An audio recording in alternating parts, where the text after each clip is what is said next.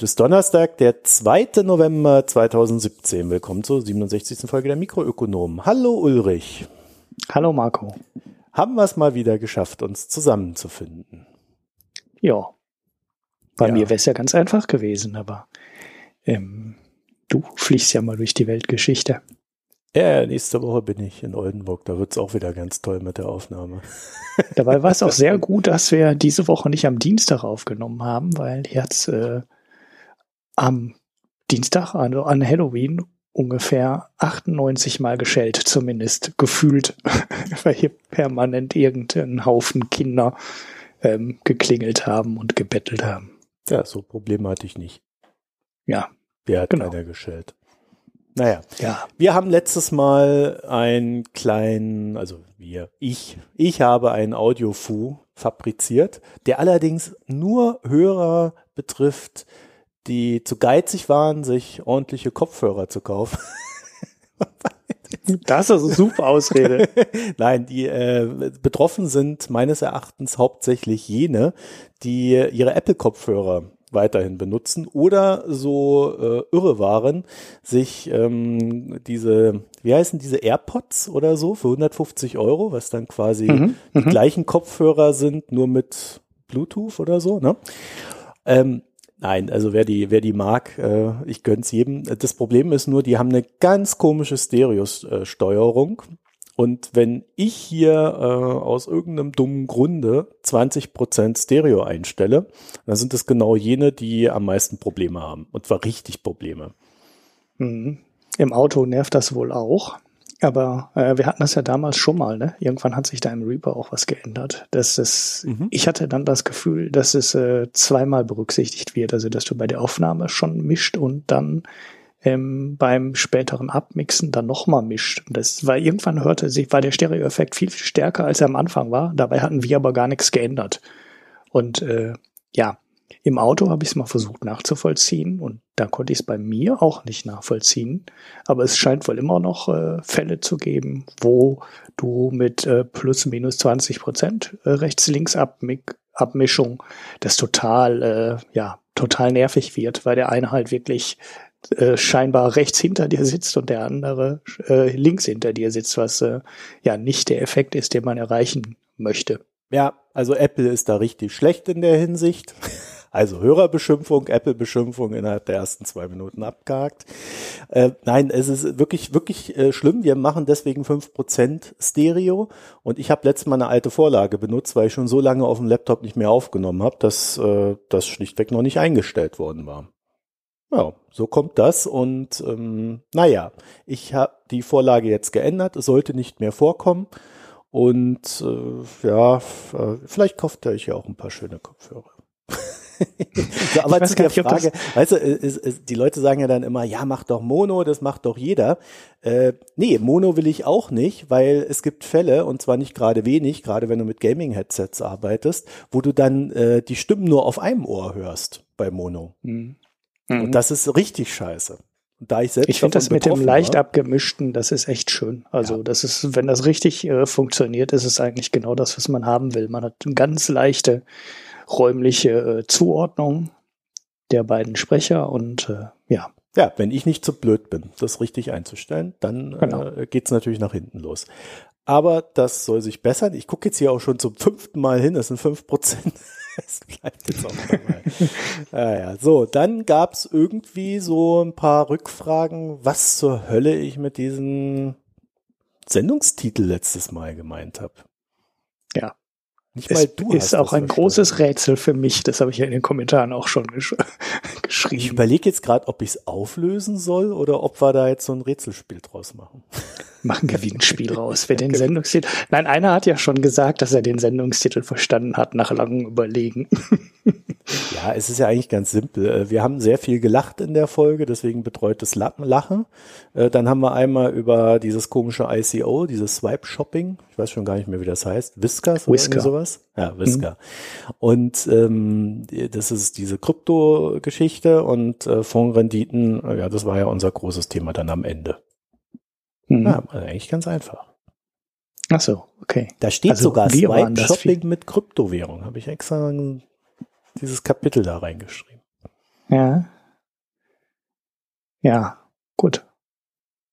Ja, dann hätte vielleicht noch ein Kapitel Lachen machen müssen, dann. genau. Ja, dann bin ich mal auf den heutigen Sendungstitel mal wieder gespannt. Ja, die Hörer ja, ja nicht, weil die sehen den ja schon. Für die ist es ja langweilig. Wir wissen es ja immer erst hinterher. Wir wissen es noch nicht. Ja. Wir haben ungeachtet dessen viele verschiedene Themen heute den Audiofuhr haben wir abgearbeitet. So, dann kommen wir mal in die News rein. Und der liebe Ulrich, der hat ja sein, in seinem Leben wirklich nichts zu tun. Also er hat wirklich gar nichts zu tun. Und deswegen beschäftigt er sich ständig mit Tesla. Ach, wir fangen mit Tesla an. Oh, oh, oh, springen, scroll, scroll, scroll. Ähm, ja, Tesla hat, ja, ja, ich News, dachte, wir fangen, mit dem wir fangen mit dem Börsengang an. Ähm, ja, Tesla hatte gestern äh, Quartal, die Zahl, Quartalzahlen für das dritte Quartal gemeldet. Ach mein Gott, ja. Und äh, die Überschriften waren teilweise ein bisschen komisch, ähm, als käme das jetzt alles total super überraschend. Äh, aber die Produktionszahlen waren ja schon raus und wir wussten alle, die, dass nur diese 260 oder wie viel waren es, äh, Model 3 im dritten Quartal produziert wurden da konnte man ja schon ahnen, dass die Quartalzahlen jetzt nicht wirklich toll werden. Gut, sie wurden nicht wirklich toll, sie wurden eigentlich sogar ziemlich äh, schlimm. Die Aktie ist heute ja acht Prozent oder sowas gefallen, seit langer Zeit mal wieder unter 300 ähm, Dollar. Und ich habe die Zahlen, also ich habe ein paar Artikel darüber gelesen und es ist in den Zahlen eigentlich nichts Gutes zu finden. Also es ist fast eigentlich fast alles unter den Erwartungen geblieben. Ähm, und was noch dazu kommt, ist, dass die Aussichten äh, ja auch nicht wirklich Hoffnung machen.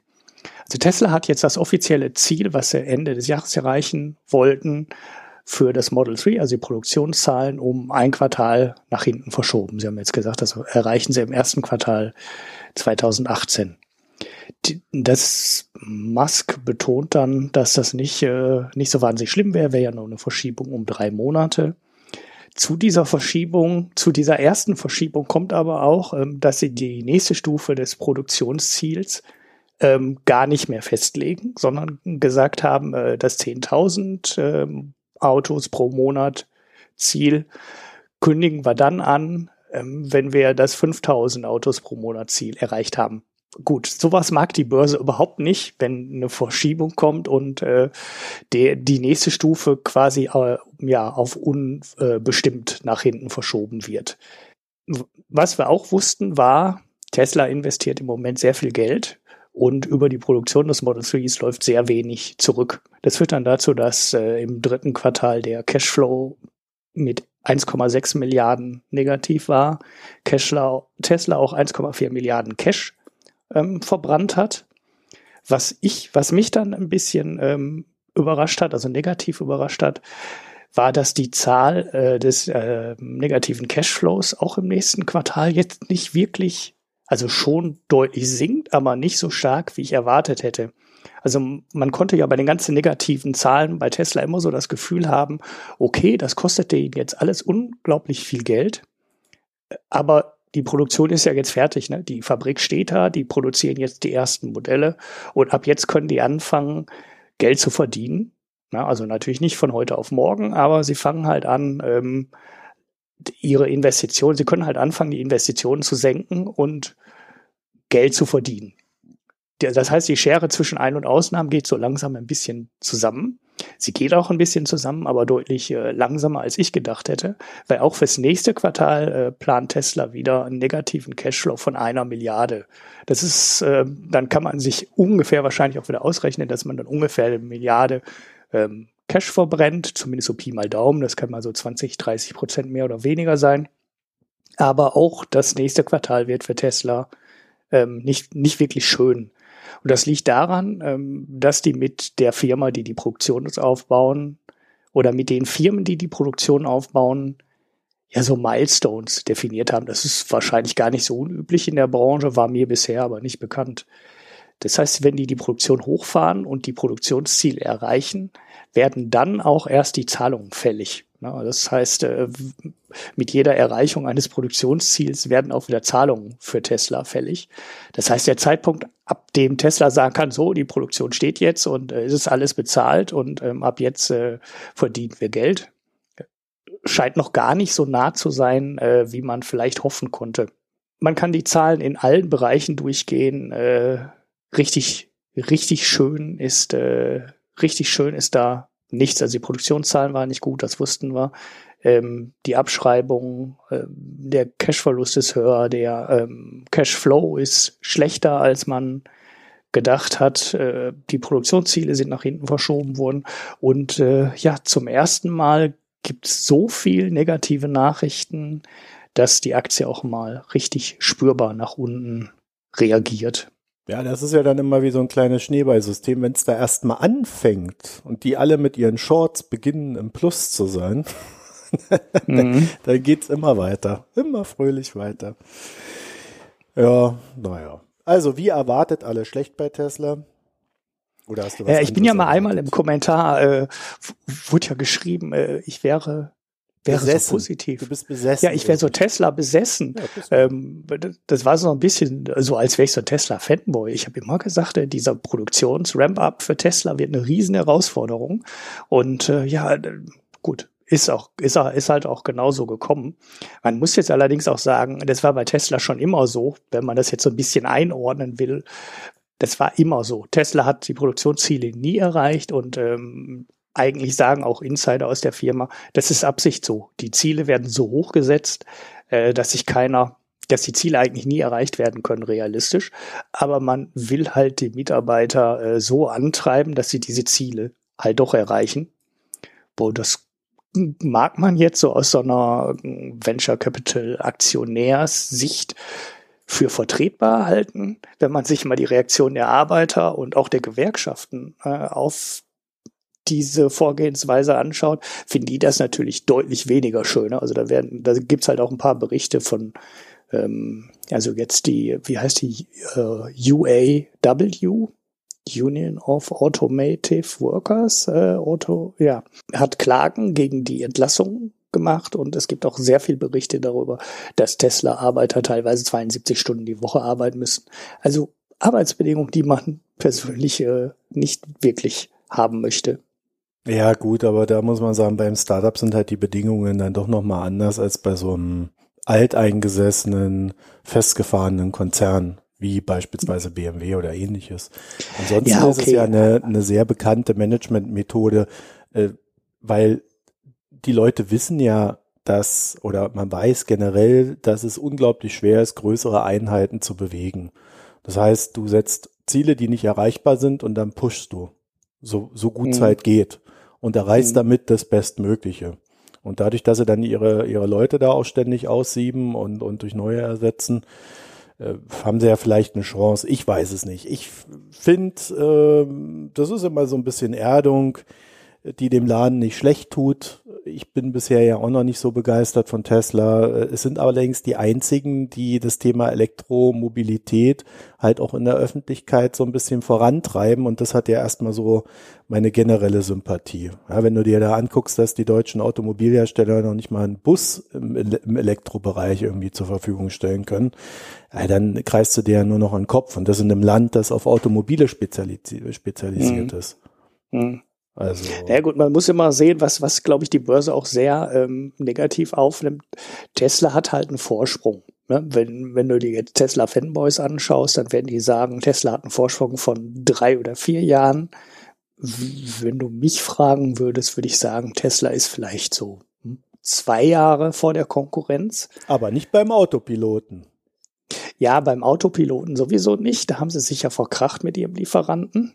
Da ist es ja, glaube ich, immer noch so, dass der Autopilot den Tesla selber macht, also den sie jetzt selber machen müssen, weil sie sich halt mit dem Lieferanten verkracht haben, mit Mobile Eye aus Israel. BMW kaufen.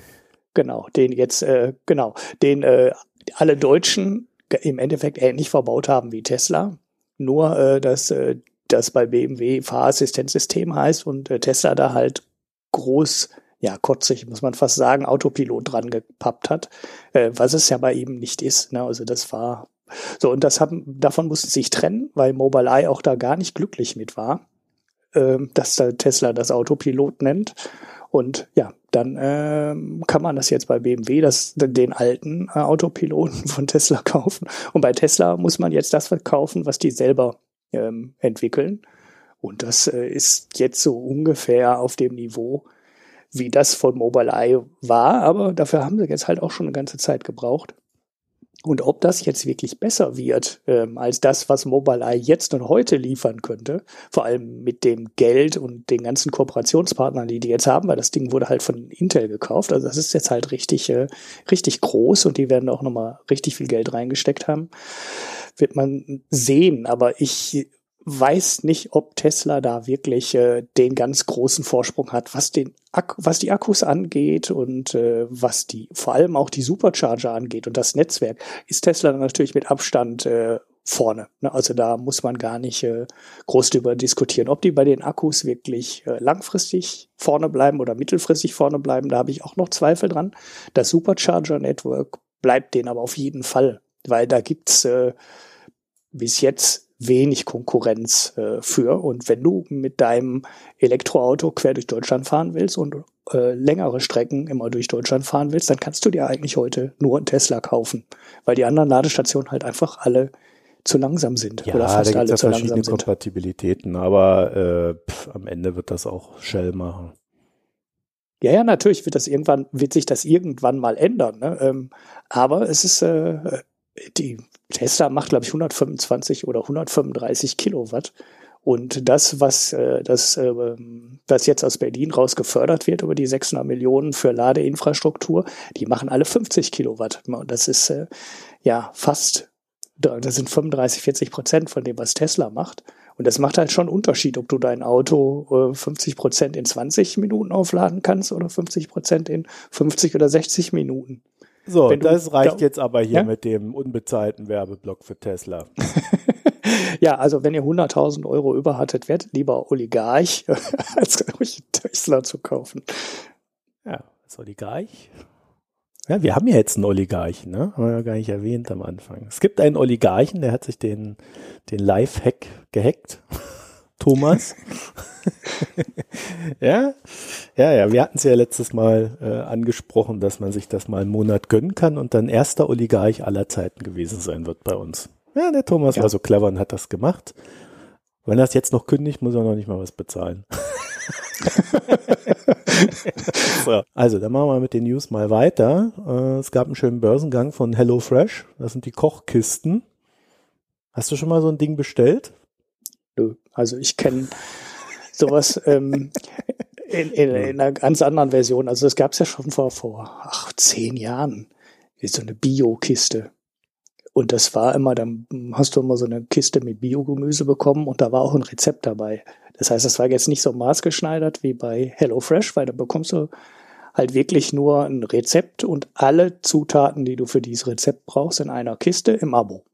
Da steht dann alles dabei mit Kochanleitung. Ich weiß nicht genau, wie das dann im Detail aussieht. Vielleicht ist da sogar eine Kochanleitung wie als Video das? dabei. Ähm, was, was meinst du jetzt? Ja, wie heißt das? Also wie, wie heißt der?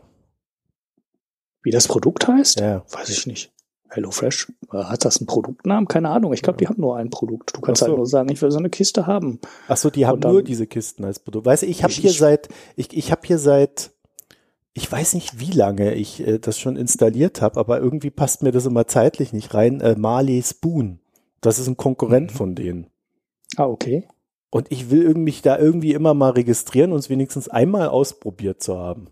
Und jedes mhm. Mal bin ich dann irgendwie da unterwegs oder da nicht, dann habe ich keinen Bock, dann habe ich da irgendwie was anderes zu tun. Also äh, seit einem halben Jahr irgendwie will ich das mal ausprobieren und ich krieg das nicht hin.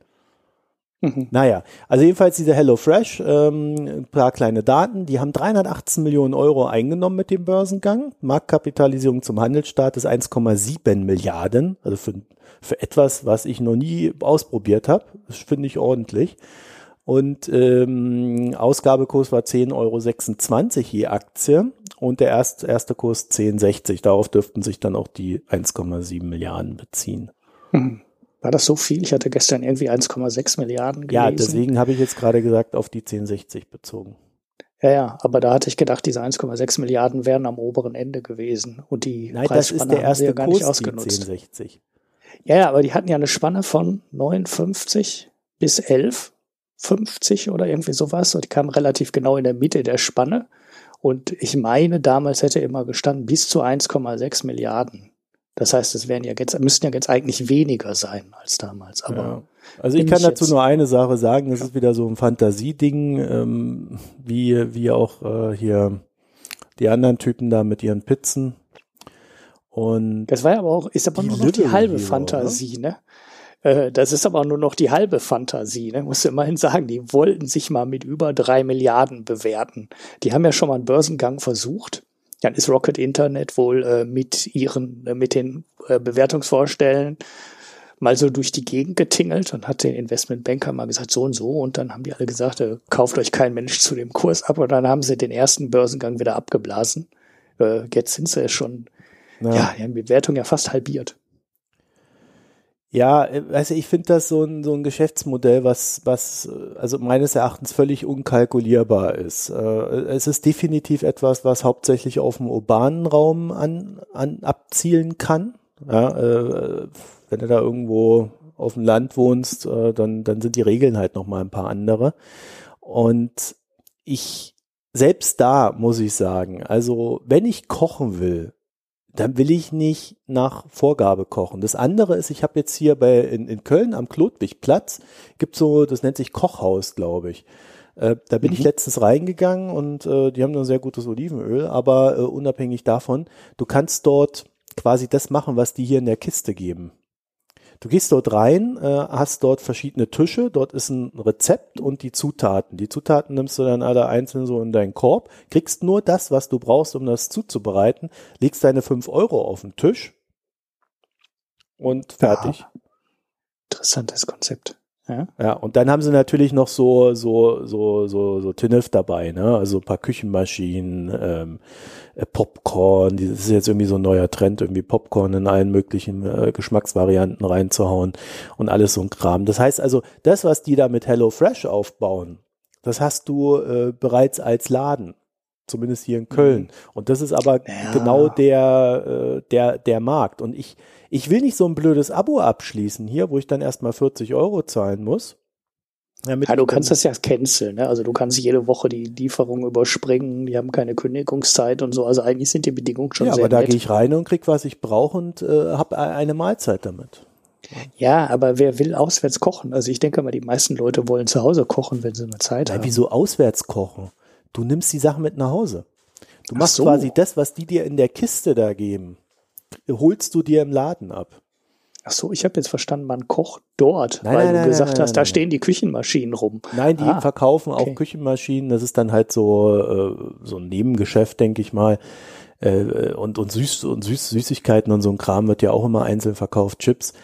Ähm, aber die, die Rezepte auf den Tischen, die, die nimmst du quasi mit, du nimmst die Zutaten genau abgepackt auf die, auf die mhm. Portion, mhm. nimmst die mit nach Hause. Und wenn du irgendwie für, äh, für vier, also wenn du für vier Personen kaufst, dann kriegst du noch einen Rabatt oben drauf. Mhm. Ja, das gibt sogar bei Lidl. Ne? Also das Modell ist ja sehr einfach zu kopieren. Äh, ich muss jetzt mal kurz gucken. Lidl Kochzauber, aber ich glaube, das haben die auch über eine Tochter übernommen. Also ich glaube, die haben auch so ein HelloFresh Konkurrenten aufgekauft mhm. und die vertreiben das jetzt als äh, Lidl Kochzauber. So wieder kostenlose Werbung. Wir müssen immer Werbung machen hier in unserem Podcast. Erstmal allen Hörern Angst machen. Wir machen hier mal kostenlose Werbung. Weißt du, die anderen, die Casper-Leute und so, die kriegen immer alle Geld dafür, für Matratzenwerbung und Kochboxenwerbung.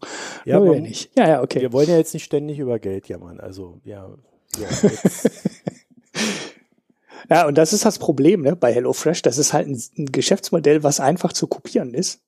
Und die ganzen Edekas, Reves, ähm, Kochhaus, was du jetzt gerade nennst, Lidl und so weiter, die, können das Modell alle relativ einfach nachbauen. Und ich habe ja gerade ganz kurz auch schon erzählt, dass wir früher immer so eine Biogemüsekiste bekommen haben und da war ein Rezept dabei. Okay, da waren dann immer noch ein paar Sachen dabei, die du äh, da nicht in der Kiste dabei hattest. So was weiß ich, Milch und Mehl und äh, Eier oder irgendwie so Grundzutaten. Da warst du dann selber für zuständig, aber ansonsten waren da teilweise schon zwei, drei Gemüsesorten drin, gerade so exotischere, wo man nicht, äh, wo nicht jeder sofort weiß, was man damit machen kann und dann war ein Rezept dazu drin.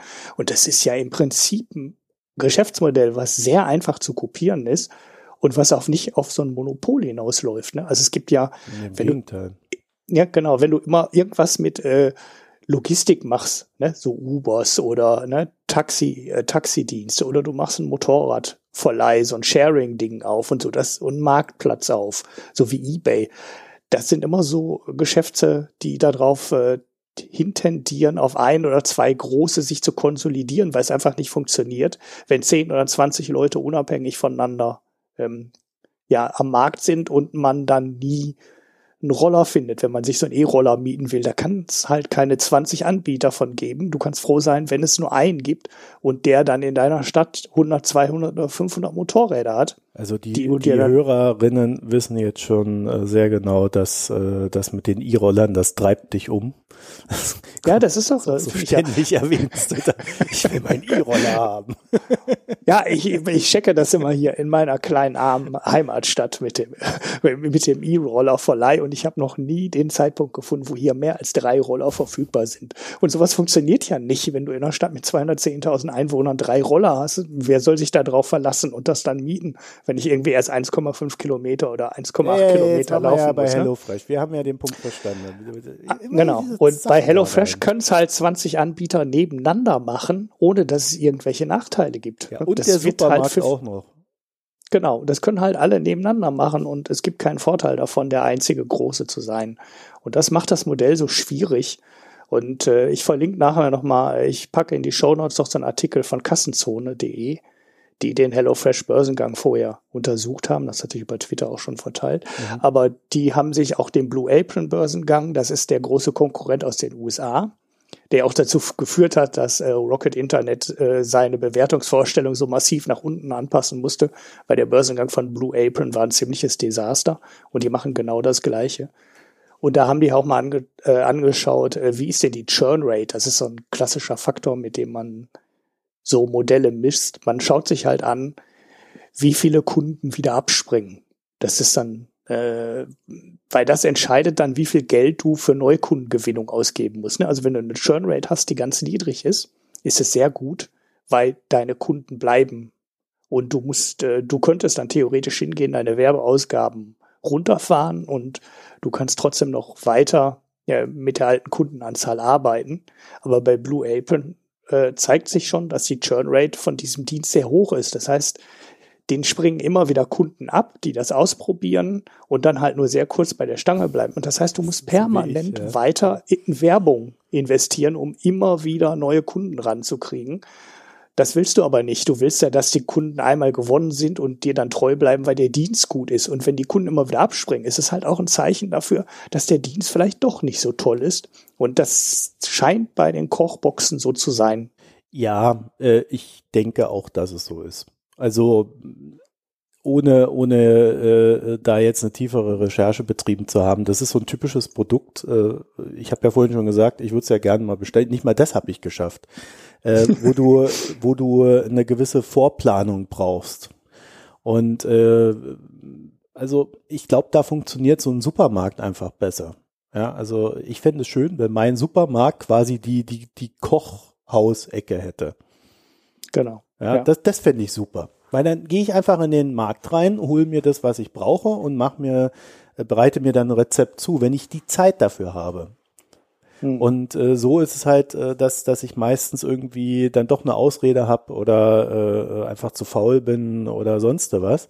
Und, und das dominiert einfach so irgendwie mein Kochleben bisher. So, aber äh, lass uns mal damit enden an der Stelle mit diesem IPO. Und äh, es gibt aber dazu thematisch verwandt äh, von, von Greenpeace. Am 30. Oktober haben sie das rausgehauen hier auf Facebook.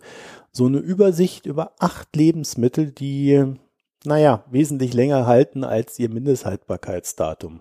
Du äh, hast selber es mitgekriegt, Kuchen ja, hält 2,5 Monate länger als äh, das Mindesthaltbarkeitsdatum. Mhm. Das war ja so für mich komplett unverständlich. Also erstens die Tatsache, dass jemand Kuchen 2,5 Monate aufbewahren kann und den nicht vorher einfach auf ist. Ja, die Frage ist, welcher und, Kuchen, ne? Und zweitens natürlich die Tatsache, äh, dass ich noch nie einen Kuchen fertig gekauft habe. Sowas backt man doch selber. Das ist doch so idiotensicher. Naja. Naja, eben nicht. Mancher geht ja noch zum Bäcker heutzutage. Ja. Aber, aber der Kuchen hält sich auch nicht zwei. die Frage, Monate. neun Monate, bis zu neun Monate, welches Lebensmittel hält denn bis zu neun Monate länger, als da draufsteht? Jede Menge wahrscheinlich. Ja, jede Menge, aber Joghurt, der Klassiker, Joghurt hält unglaublich lange. Hm. Und äh, das andere Ding, Eier, drei Monate. Und dann ist mir eingefallen, aber bitte nicht nachmachen. Das muss ich echt noch recherchieren, ob das überhaupt real ist. Aber meine Oma hat das, Uroma hat das früher immer so gemacht. Die hat die, die hat die Eier genommen hat die geschüttelt, so hat es mir auch beigebracht. Und wenn das geploppt hat, war es schlecht. Sonst konntest du es verwenden. Äh, ja, so haben die das früher gemacht. Geploppt. War ja. da ein Hühnchen drin oder schon nee, was? Ja, so in der Art. Oder es ist halt so siffig geworden, dass es halt ploppt. Ah, okay. Ja. ja, ja, gut, so alt werden die Eier bei uns auch nicht. Ich meine, drei Monate, das musst du dir ja mal vorstellen, das ist ja der Hammer. Und es wird ja ein Haufen Zeugs weggeschmissen. Äh, A, weil es scheiße aussieht und B, weil es Mindesthaltbarkeitsdatum abgelaufen ist. Mhm. Dabei ja, gerade bei Joghurt ist doch so ein Ding, wo, ja. das, wo ich das echt nicht verstehe. Weil Joghurt ist ja sauer. Ne, der ist ja von der Natur her sauer. Mhm. Und da kann nichts mit passieren. Also das, was gesäuert ist, ist gesäuert. Und wenn da was mit passiert, ähm, ist das Schimmel. Und der Schimmel ist oben drauf. Das heißt, du ziehst den Deckel von dem Joghurt ab und wenn oben drauf Schimmel ist, schmeißt es weg. Genau. Und äh, wenn da kein Schimmel drauf ist, kannst du es essen. Das heißt, es gibt nichts, was Für in dem Joghurt. übernehmen wir keinerlei Haftung.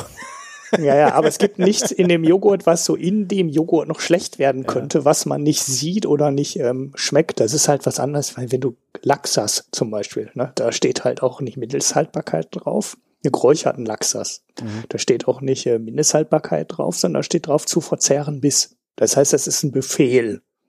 Und äh, ja, da können sich halt Bakterien drin bilden. Die bilden sich ja auch, das ist ja schon öfter untersucht worden. Also auch schon an dem Tag, der aufgedruckt ist oder auch schon an dem Tag vorher. Mhm. Aber ähm, du schmeckst das nicht, du merkst das nicht und da muss man extrem pingelig sein. Das äh, ist auch so eine Sache, die, wenn ich die kaufe, esse ich die nach Möglichkeit sofort. Das heißt, ich kaufe mir die am Samstag und esse sie am Sonntag ähm, zum Frühstück. So, aber bei Joghurt kann nichts passieren. Das Zeug ist in sich sauer das ist geschützt und äh, ja, obendrauf kann halt Schimmel entstehen, aber den siehst du und äh, schmeckst den auch, wenn du jetzt aus Versehen wirklich rein beißt. Das ist gerade erst am Anfang. Ja. Aber sonst, Naturjoghurt ohne Zucker hält sich echt lange. Also ich habe irgendwo mal eine Doku gesehen, die finde ich jetzt aber leider nicht mehr, ähm, wo es auch um dieses Thema ging und da war das Fazit mehr oder weniger, ja, die Lebensmittelindustrie hat da auch ein ganz gutes Lobbying betrieben. Genau. Ja, ja. aber ihr, ihr kommt das natürlich wirklich zugute wenn das Mindesthaltbarkeitsdatum sinkt. Und es sinkt seit Jahren. So, und dann habe ich noch äh, einen schönen Tipp für alle, die, wir haben ja, wir haben ja gute Hörer, Hörer oder, oder Hörerinnen und Hörer, die gut sein wollen. Ne? Also mhm. äh, so, so vom, vom Grundprinzip her.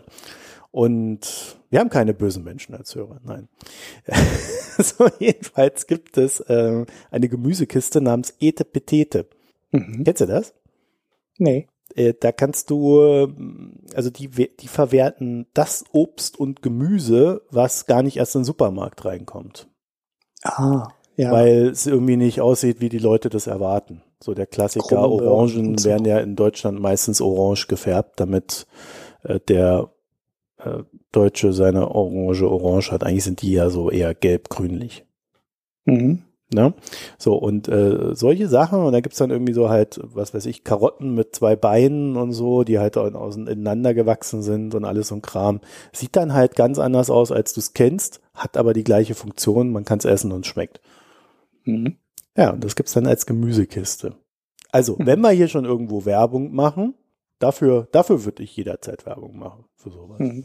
Fragt mich, wie die Dinger überhaupt in die Produktion, wie die noch durch die Produktion kommen bei, Kartoff bei Kartoffeln zum Beispiel, äh, wenn die irgendwie so, so halb gespalten sind oder äh, ähnliches, dann fallen die teilweise schon aus dem, auf dem Acker wieder raus. Weil die dann durch ja, gut, die. Die arbeiten mit den Märkten oder mit den Märkten, äh, mit den Bauern zusammen. Hm. Ja, das muss dann mehr oder weniger Handarbeit sein. Das kann ja fast äh, gar nicht mehr, obwohl bei Möhren die werden wahrscheinlich eh rausgerupft einfach. Dann ja. kann es schon drin bleiben. Gibt ja. ja noch andere Sachen als Möhren, aber das war jetzt nur so ein Beispiel. Mhm. Ja. Also, äh, da gibt's äh, noch viel Potenzial, aber ehrlich gesagt, so HelloFresh ist jetzt nicht unbedingt das, wo, wo ich anfangen würde, die Welt zu verbessern. Hm. no. Da das Essen dann auch noch so rumschicken mit DHL. Naja, also, dann haben wir ein neues Hoch. Also es gab ja letzte, letzte Folge die Beschwerde, wir hätten nichts über Bitcoin gesagt. Bitcoin Dabei hat ein neues Hoch, 7300 Dollar. Ja, Wahnsinn. Wir nähern uns der Zielmarke. 10.000, ne? Ja. War 11.111, habe ich ja gesagt. Das warst du. Das Zum war Karneval. Ja. Aber Karnevalseröffnung sind nur noch neun Tage, das haut nicht mehr hin. Ja, wer weiß, bei Bitcoin ist ja wer alles weiß, genau, ja. Verdopplung hatten wir ja schon letzten Monat. Gibt es ein paar News oder ist das jetzt einfach nur mal so aus der, weil wir alle Bock haben, Bitcoin zu kaufen? Nee, es gibt wirklich eine große News. Ähm, Bitcoin ist ja im Moment in so einem Modus, wo Negativnachrichten überhaupt nicht mehr wahrgenommen werden und nur die positiven aufgenommen werden. Die Negativnachricht in der abgelaufenen Woche war, dass äh, Vietnam, also die Notenbank, Finanzaufsicht, bin mir jetzt nicht ganz sicher, Vietnams äh, den Besitz von Bitcoins verboten hat. Also so ungefähr das strengste Verbot, was man machen kann. Nicht regulieren, sondern einfach verbieten. Das hat Bitcoin aber wie so häufig nicht gejuckt oder, oder so für fünf Minuten gejuckt. Äh, die große Nachricht diese Woche war dann, dass die ähm, Börse Chicago, also die CME Group, um es genauer zu sagen, das waren früher, glaube ich, mal zwei unterschiedliche Börsen, ne? eine für Finanzderivate und eine für Rohstoffe. Die sind inzwischen zusammengelegt. Mhm. Ähm, die wollen Futures auf Bitcoin einführen, was dann richtig den richtig großen Investoren und den Hedgefonds und anderen, die jetzt noch äh, gewisse Probleme haben, in Bitcoin zu investieren, das äh, von heute auf morgen ermöglichen würde. Und bei Bitcoin gibt's ja immer äh, nur eine Interpretation, positiv, positiv, positiv. Man könnte Bitcoins darüber dann äh, auch shorten. Ähm, aber das ist jetzt erstmal nicht so wichtig. Man kann darüber Bitcoins kaufen. Und jetzt müsste sich quasi nach der positiven Interpretation die ganze Wall Street auf Bitcoin stürzen. Und das hat den Kurs dann nochmal, ähm, ja, fast, wenn man die Nachricht jetzt so durchgeht, so 1000 Dollar nach oben gehievt. Ja, ich war, wann das Ding kommt, ist, also es war relativ kurzfristig. Also viertes Quartal. Ne? Also es muss jetzt in den nächsten Wochen dann wirklich passieren. Wie das dann im Detail aussieht, muss man noch mal abwarten. Ob das Produkt Bitcoin Future dann überhaupt angenommen wird, muss man auch abwarten. Es gab schon einige Futures, die die eingeführt haben, die dann äh, mangels äh, Nachfrage wieder verschwunden sind. Ähm, mir fällt jetzt konkret kein Beispiel ein, aber es gab schon ganz obskure Futures, die dann ja, wurden zwölf Monate lang gehandelt und dann hat man den Handel halt wieder eingestellt, äh, weil pro Tag nur einer gehandelt wurde und der Ankauf, also der Spread zwischen An- und Verkaufskurs halt irgendwie bei 10 oder 15 Prozent lag, weil, was das ganze Produkt dann halt sinnlos gemacht hat. Ja, ähm, mal schauen. Das war die positive Nachricht und das hat dann halt wieder mal die nächste Stufe ähm, in der Kursrakete gezündet. Generell muss man sagen, gibt's doch schon sehr viele Anzeichen dafür, dass da höchst spekulatives, babbeliges Geld unterwegs ist. Und äh, wir verpacken mal diesen Finanzszene-Übersicht in die Show Notes. Da waren, da ist ja diese Bitcoin.de Börse genannt, die ja äh, die börsennotiert ist, also die Aktie von Bitcoin.de ist börsennotiert. Das ist ein Bitcoin Broker der jetzt nicht so wirklich wahnsinnig viel Geschäft macht, eigentlich auch eine relativ überschaubare Firma. Die sitzen irgendwo in der Nähe von Bielefeld. Ja, das wird sich dieses genau. Jahr zeigen, wie viel Geschäft sie machen. Ja, und die haben, äh, die sind jetzt schon mit über 300 Millionen bewertet, also ähm, für so einen Nischenplayer. Puh, äh, anspruchsvolle Bewertung. Und äh, ja, dann gab's, ähm, das hatte ich, hatten wir das in der letzten Sendung oder habe ich es nur ge äh, getweetet? Diese äh, Firma, äh, die Bitcoin in ihren Namen auf, äh, ach nee, Blockchain, Entschuldigung, Blockchain haben die in ihren Namen aufgenommen. Das heißt, die Firma hat sich einfach nur umbenannt und hat in den Namen Blockchain aufgenommen und zack ist die Aktie um 300 irgendwas Prozent nach oben gesprungen durch eine Umbenennung und äh, wer die neue Marktzeit miterlebt hat, weiß, dass das genau diese bescheuerten Sachen sind, die es damals auch am neuen Markt gab. Man musste sich halt irgendwie nur .com nennen, deshalb heißt die Bubble ja immer noch .com Bubble die haben sich alle möglichen Firmen in .com, in irgendwas.com umbenannt und sofort wurde die Aktie komplett anders bewertet, anders gesehen und die Aktien gingen dann alle durch die Decke. Und das ähm, sind jetzt genau diese Anzeichen, die man damals auch schon hatte. Ja, ich ja also diese, es gibt ein aktuelles Beispiel auch noch, äh, Meyer und Partner. Ich weiß nicht, ob der der Laden was sagt. Nee. Ja, äh, einer der älteren Beteiligungsgesellschaften in Deutschland, gibt's auch schon eine Weile an der Börse. Und die äh, haben jetzt gesagt, dass sie ihren Geschäftszweck ändern. Sie werden sich künftig mhm. Netcoin nennen.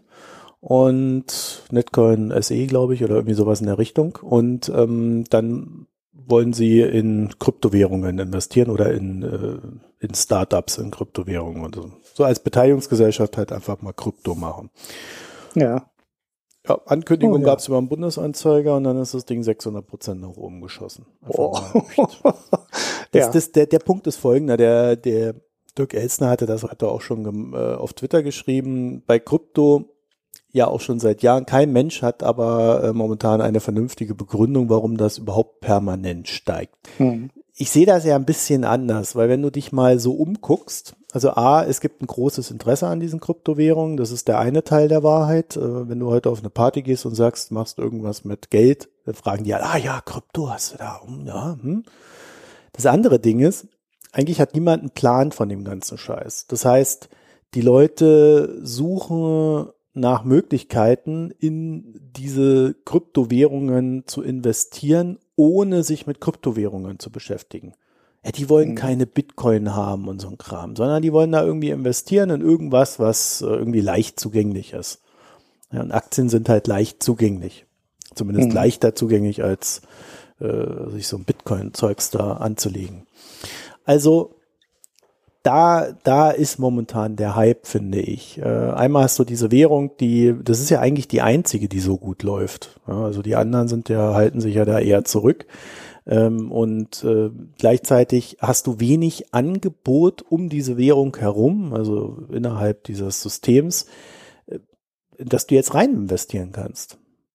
Du mhm. hast keine, du hast kaum Beteiligungsgesellschaften für den Kram. Du hast kaum Fonds, du hast kaum Futures oder sonst was, wo du locker mal rankommst. Mhm. Und das zeichnet momentan den Hype, äh, zumindest bei den Bewertungen für, für die Aktienkurse aus. Ob das wirklich eine Blase in dem Sinne ist, vermag ich noch gar nicht zu sagen, weil dafür haben wir einfach zu wenig Angebot. Natürlich, ja, die Bitcoin ja. selber, da haben wir ja äh, als Thema ja schon gehabt oder auch in der Erklärung gehabt. Ähm, es ist halt eine Glaubensfrage äh, der, der Kurs kann theoretisch heute hier und morgen dastehen, wenn sich einfach die Meinung äh, der Leute da ändert. Momentan ist es ein typischer Hype-Markt. Da findet mhm. ein Hype statt. Aber in der Peripherie darum drum herum, da weiß ich es ehrlich gesagt noch nicht so genau. Weil dafür gibt es mhm. zu wenig Fälle. Ja, naja, warten wir, warten wir mal ab. Ich halte ja weiterhin von der Technik eigentlich Isorium für viel interessanter. Äh, aber das ist jetzt noch ein ganz neues Thema, weil da habe ich ja, da kann ich halt sofort einen konkreten Nutzen nennen. Also Ethereum mit den ICOs hast du einen ganz konkreten Anwendungsfall, wo es Sinn macht, sich die Währung zu kaufen, um dann damit was anderes zu kaufen. Bei Bitcoin, ich meine, da haben wir ja über den Nutzen schon mal spekuliert. Ne? Da ist es halt, der Nutzen ist für uns hier im Westen, wo du Geld von A nach B überweisen kannst, wo das Geld äh, sicher ist, äh, relativ überschaubar. Aber der Nutzen von Bitcoin ist im Land mit äh, Währungs äh, mit Devisenkontrollen wie in China oder auch in Ländern, wo die Devise einfach überhaupt nicht mehr funktioniert, wie in Venezuela halt ein ganz anderer.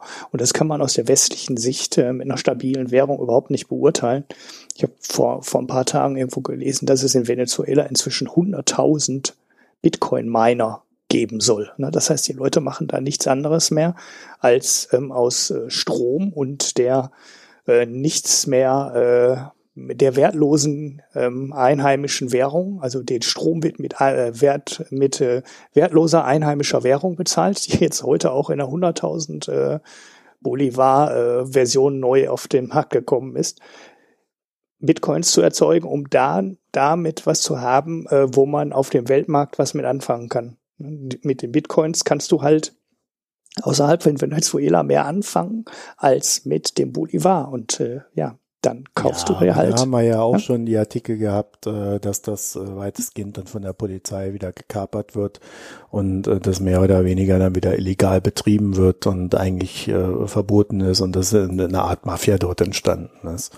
Also ja, ja gut, aber wenn du dich absetzen willst ins Ausland, dann bist du mit Bitcoins halt besser dran als mit der einheimischen Währung. Und äh, genau dafür wird's genutzt. Ne? Man, man wirft halt seine lokale Währung, versucht man irgendwie in Bitcoins umzuwandeln und dann haut man ab die Leute haben ganz konkret das Problem, dass die halt nichts mehr kriegen. Die haben kein Essen mehr, die kriegen keine Medikamente mehr. Und ja, wenn du dann aus deinem wertlosen, aus deiner wertlosen Inlandswährung Bitcoins machst und damit dann im Nachbarland deine Medikamente kaufen kannst, hat das halt Nutzen für dich. Und das ist der Nutzen, den ich sehe, ne, den ich, den ich sehen kann. Aber ob das jetzt äh, eine Marktkapitalisierung von Bitcoin von jetzt inzwischen 120 Milliarden Dollar ähm, wert ist oder ob das dann sinnvoll ist und zusammenpasst, kann ich auch nicht sagen. Nur, ja, ich kann gesagt, sagen, es äh, gibt halt Länder, wo es einen Wert gibt und äh, ja, ja aber im Westen gesagt, eher äh, nicht. Auch, auch bei äh, Venezuela, wir wissen, wir wissen nicht, ob das wirklich ernsthafte Menschen sind, die dort Geld brauchen oder ob das halt mafiöse Strukturen sind, die sich da mittlerweile gebildet haben. Es gibt halt sehr starke Anzeichen für Letzteres äh, innerhalb dieses politischen Systems dort. Das hat jetzt nichts mit Bitcoins an sich zu tun. Was dort auch entstanden ist, ist, dass die ja so Ingame-Währung von Spielen äh, farmen und äh, dann gegen Dollar verkaufen. Also äh, da gibt's eine sehr ausgeprägte virtuelle Industrie mittlerweile, die in Korrespondenz zum Rest der Welt steht. Aber wie gesagt, mit Vorsicht zu genießen, weil es halt viele Hinweise darauf gibt, dass diese Sachen, wenn, wenn du es privat betreibst dort, von der Polizei gekapert werden. Anhand von Stromrechnungen oder sonst was finden sie halt raus, wo was läuft und ähm, gehen dann da rein und bringen das unter ihre Kontrolle. Also ich würde das jetzt nicht als sonderlich heilsbringend hinstellen. Ja, mhm. Also da wäre ich sehr vorsichtig. Lass uns noch kurz so ein paar Kleinigkeiten abhaken, während wir hier miteinander reden. Es ist äh, der zweite Elfte, wohlgemerkt, gegen 20 Uhr. Äh, wird demnächst wahrscheinlich Donald Trump den neuen Fed-Chairman ernennen, der dann Frau Yellen ersetzen wird in Bälde. Mhm. Ja. Äh, es wird ja. spekuliert, dass es Jerome Powell sein wird. Der gute Mann hat keinen Abschluss in Ökonomie, ist damit der erste seit vier Dekaden. Mhm. Ja, und äh, wenn das denn dann wird, werden wir uns da sicherlich auch noch mal etwas näher mit dem Herrn beschäftigen müssen. Mhm. Okay, ja. es ist jetzt übrigens News. Also äh, steht, ich war gerade nochmal schnell bei Market Watch, es ist äh, Paul geworden. Es ist jetzt ja. kein Gerücht. Na gut. Also. Ja, live unsere Vorhersage hier sofort erfüllt worden. Danke, Donald. Der Donald hört immer noch auf uns. Nur bei ja. seinen Steuerplänen nicht. Ja. Ja. Naja, und äh, es ist auch eine, er bricht mal wieder mit, mit einer Gepflogenheit, weil normalerweise sind die äh, Fed Share Mens oder in dem Fall Women äh, immer mit verlängert worden, auch von den neuen Präsidenten, wenn sie denn in ihrem Amt bleiben wollten. Mhm. Also eigentlich hätte Miss Yellen jetzt bleiben dürfen, aber Donald wollte sie nicht. Ja. Mehr spekulieren wir jetzt nicht darüber. Und noch eine News aus dem äh, Notenbankenbereich. Die Bank of England hat ihre Leitzinsen erhöht. Ja, zum ersten Mal seit zehn Jahren. Auf 0, auf 0,5 Prozent. Ja, sie hat sie verdoppelt. Ne? Also man muss das dramatischer machen. Oh, oh. Von 0,25 auf 0,5 Prozent. Ich habe heute einen ganz schönen Artikel dazu. Vervielfacht. Vervielfacht, genau. ähm, ja. Gut, bei drei Prozent Inflation und dem schwachen Pfund war es irgendwann nicht mehr zu vermeiden, dass sie die Zinsen erhöhen müssen. Ne? Ja, fand ich jetzt auch nicht so die große Überraschung. Äh, die ähm, BOE hat da, glaube ich, eher so das Problem, dass sie aufpassen muss, dass da nicht die Inflation außer Rand und Band gerät. Ja, genau. Also das wird jetzt das, dort echt ein Thema. Genau, das, genau deswegen haben sie es gemacht, das Pfund darf halt nicht noch schwächer werden und äh, ja, das muss mal wieder in den Rahmen kommen, weil 0,25 Prozent Leitzins und drei Prozent Inflation, das passt jetzt nicht so wirklich zusammen. Das ist ja ein echt fieser Negativzins. Da sollen mal die ganzen äh, Leute, die immer über den so fiesen, äh, uns alle enteignenden Draghi so rumjammern, äh, die sollen sich mal angucken, was im Land passiert, was mit dem Draghi nichts am Hut hat.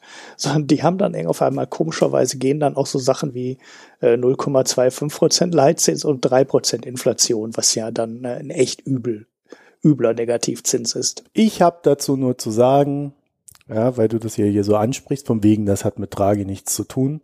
Es gab ja vor ein paar Jahren mal diesen schönen Begriff, der, den dann die Verschwörungstheoretiker gekapert haben, Global Governance. Mhm. Ja. Jeder okay. spricht mit jedem und dann die Weltregierung bestimmt, was passiert. Ja, die Illuminaten wahrscheinlich, ja. Ja, naja, also ja. Äh, natürlich sind die Notenbanken ungeachtet dessen natürlich äh, entsteht da Korrespondenz, äh, damit da nichts außer Rand und Band gerät. Und äh, Herr Draghi wird das sicherlich noch ein bisschen eher gewusst haben als wir, dass es da nach oben geht. Und äh, ich bin gespannt, wie sich das dann äh, hier in, in Deutschland niederschlägt. Wir haben ja bei der EZB äh, jetzt auch den Hinweis, dass das äh, Anleihenrückkaufprogramm von 60 Milliarden auf 30 Milliarden gekürzt wird.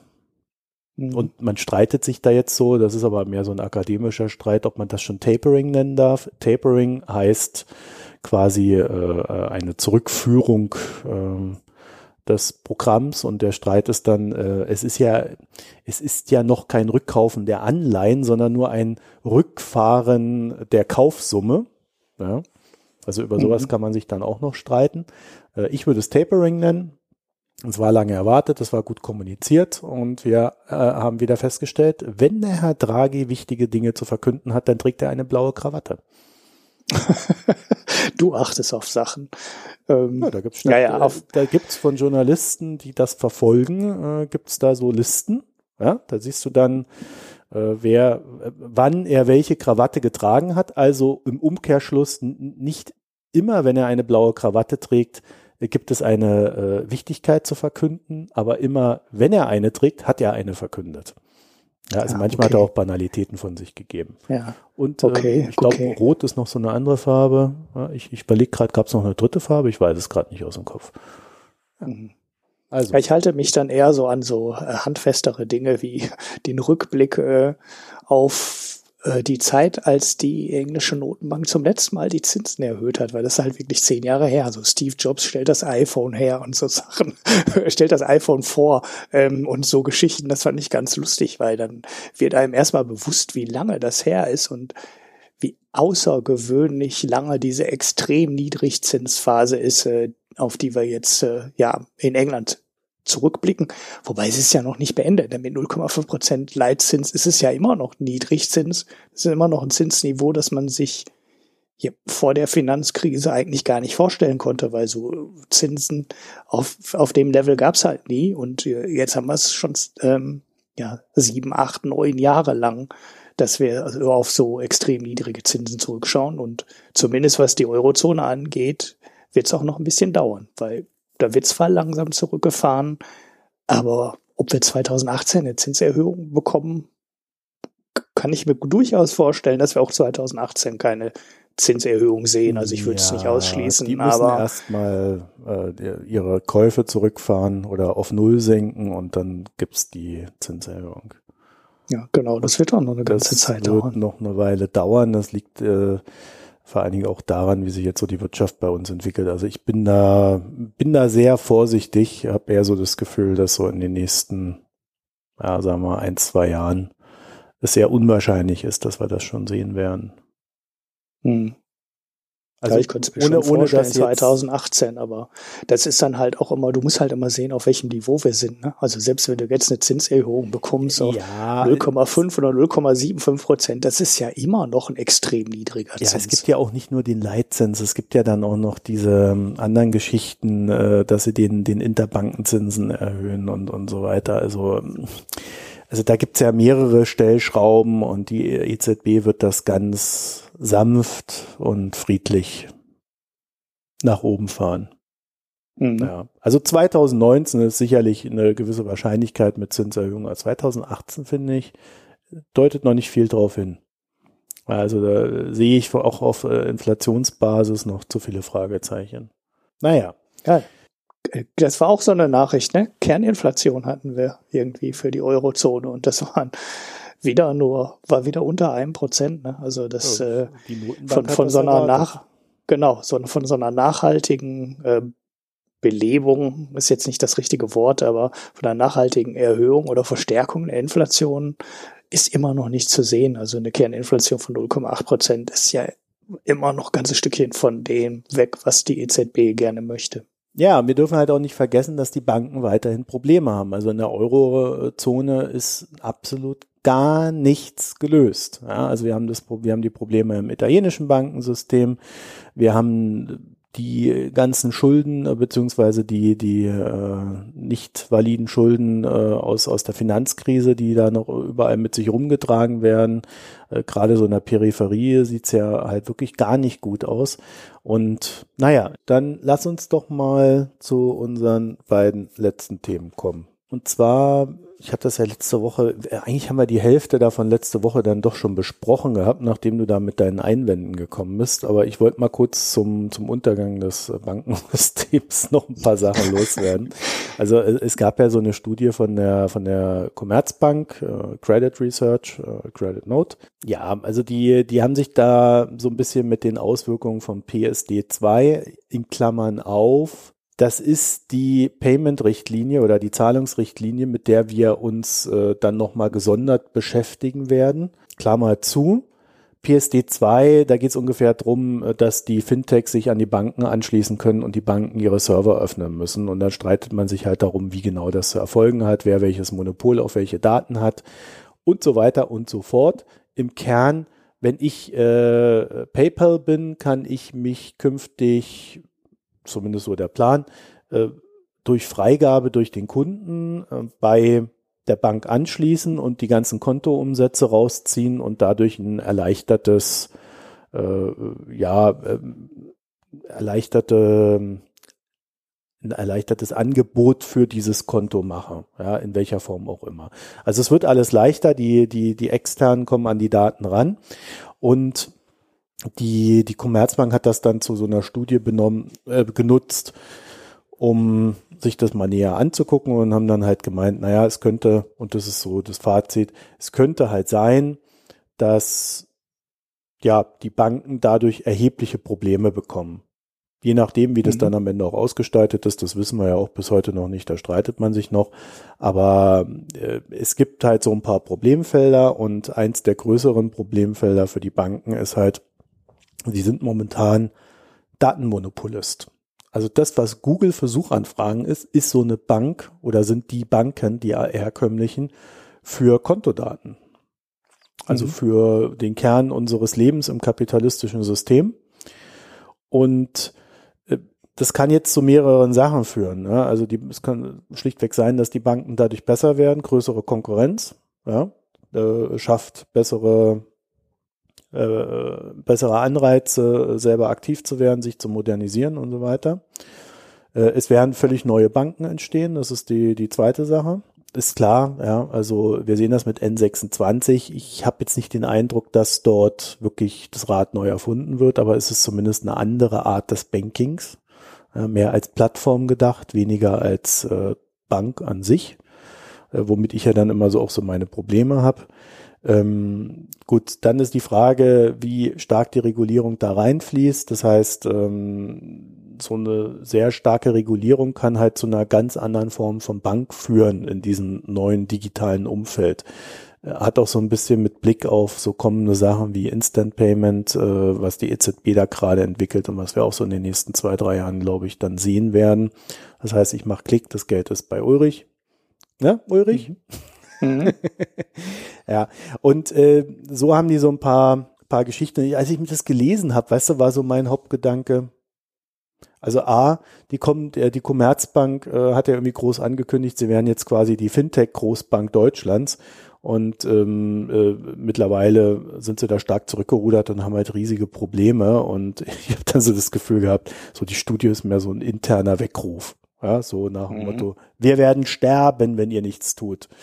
Das zweite war, äh, so vom rein vom Gedanken her, das, was wir mit dieser PSD2 da erleben, dass die Banken ihr Datenmonopol öffnen müssen. Wir können uns das ja wie so ein Telekom-Telefonnetz äh, darstellen. Ja, die Telekom baut irgendwo, ja, Glasfaser baut sie ja nicht, baut ihr Kupfer überall hin.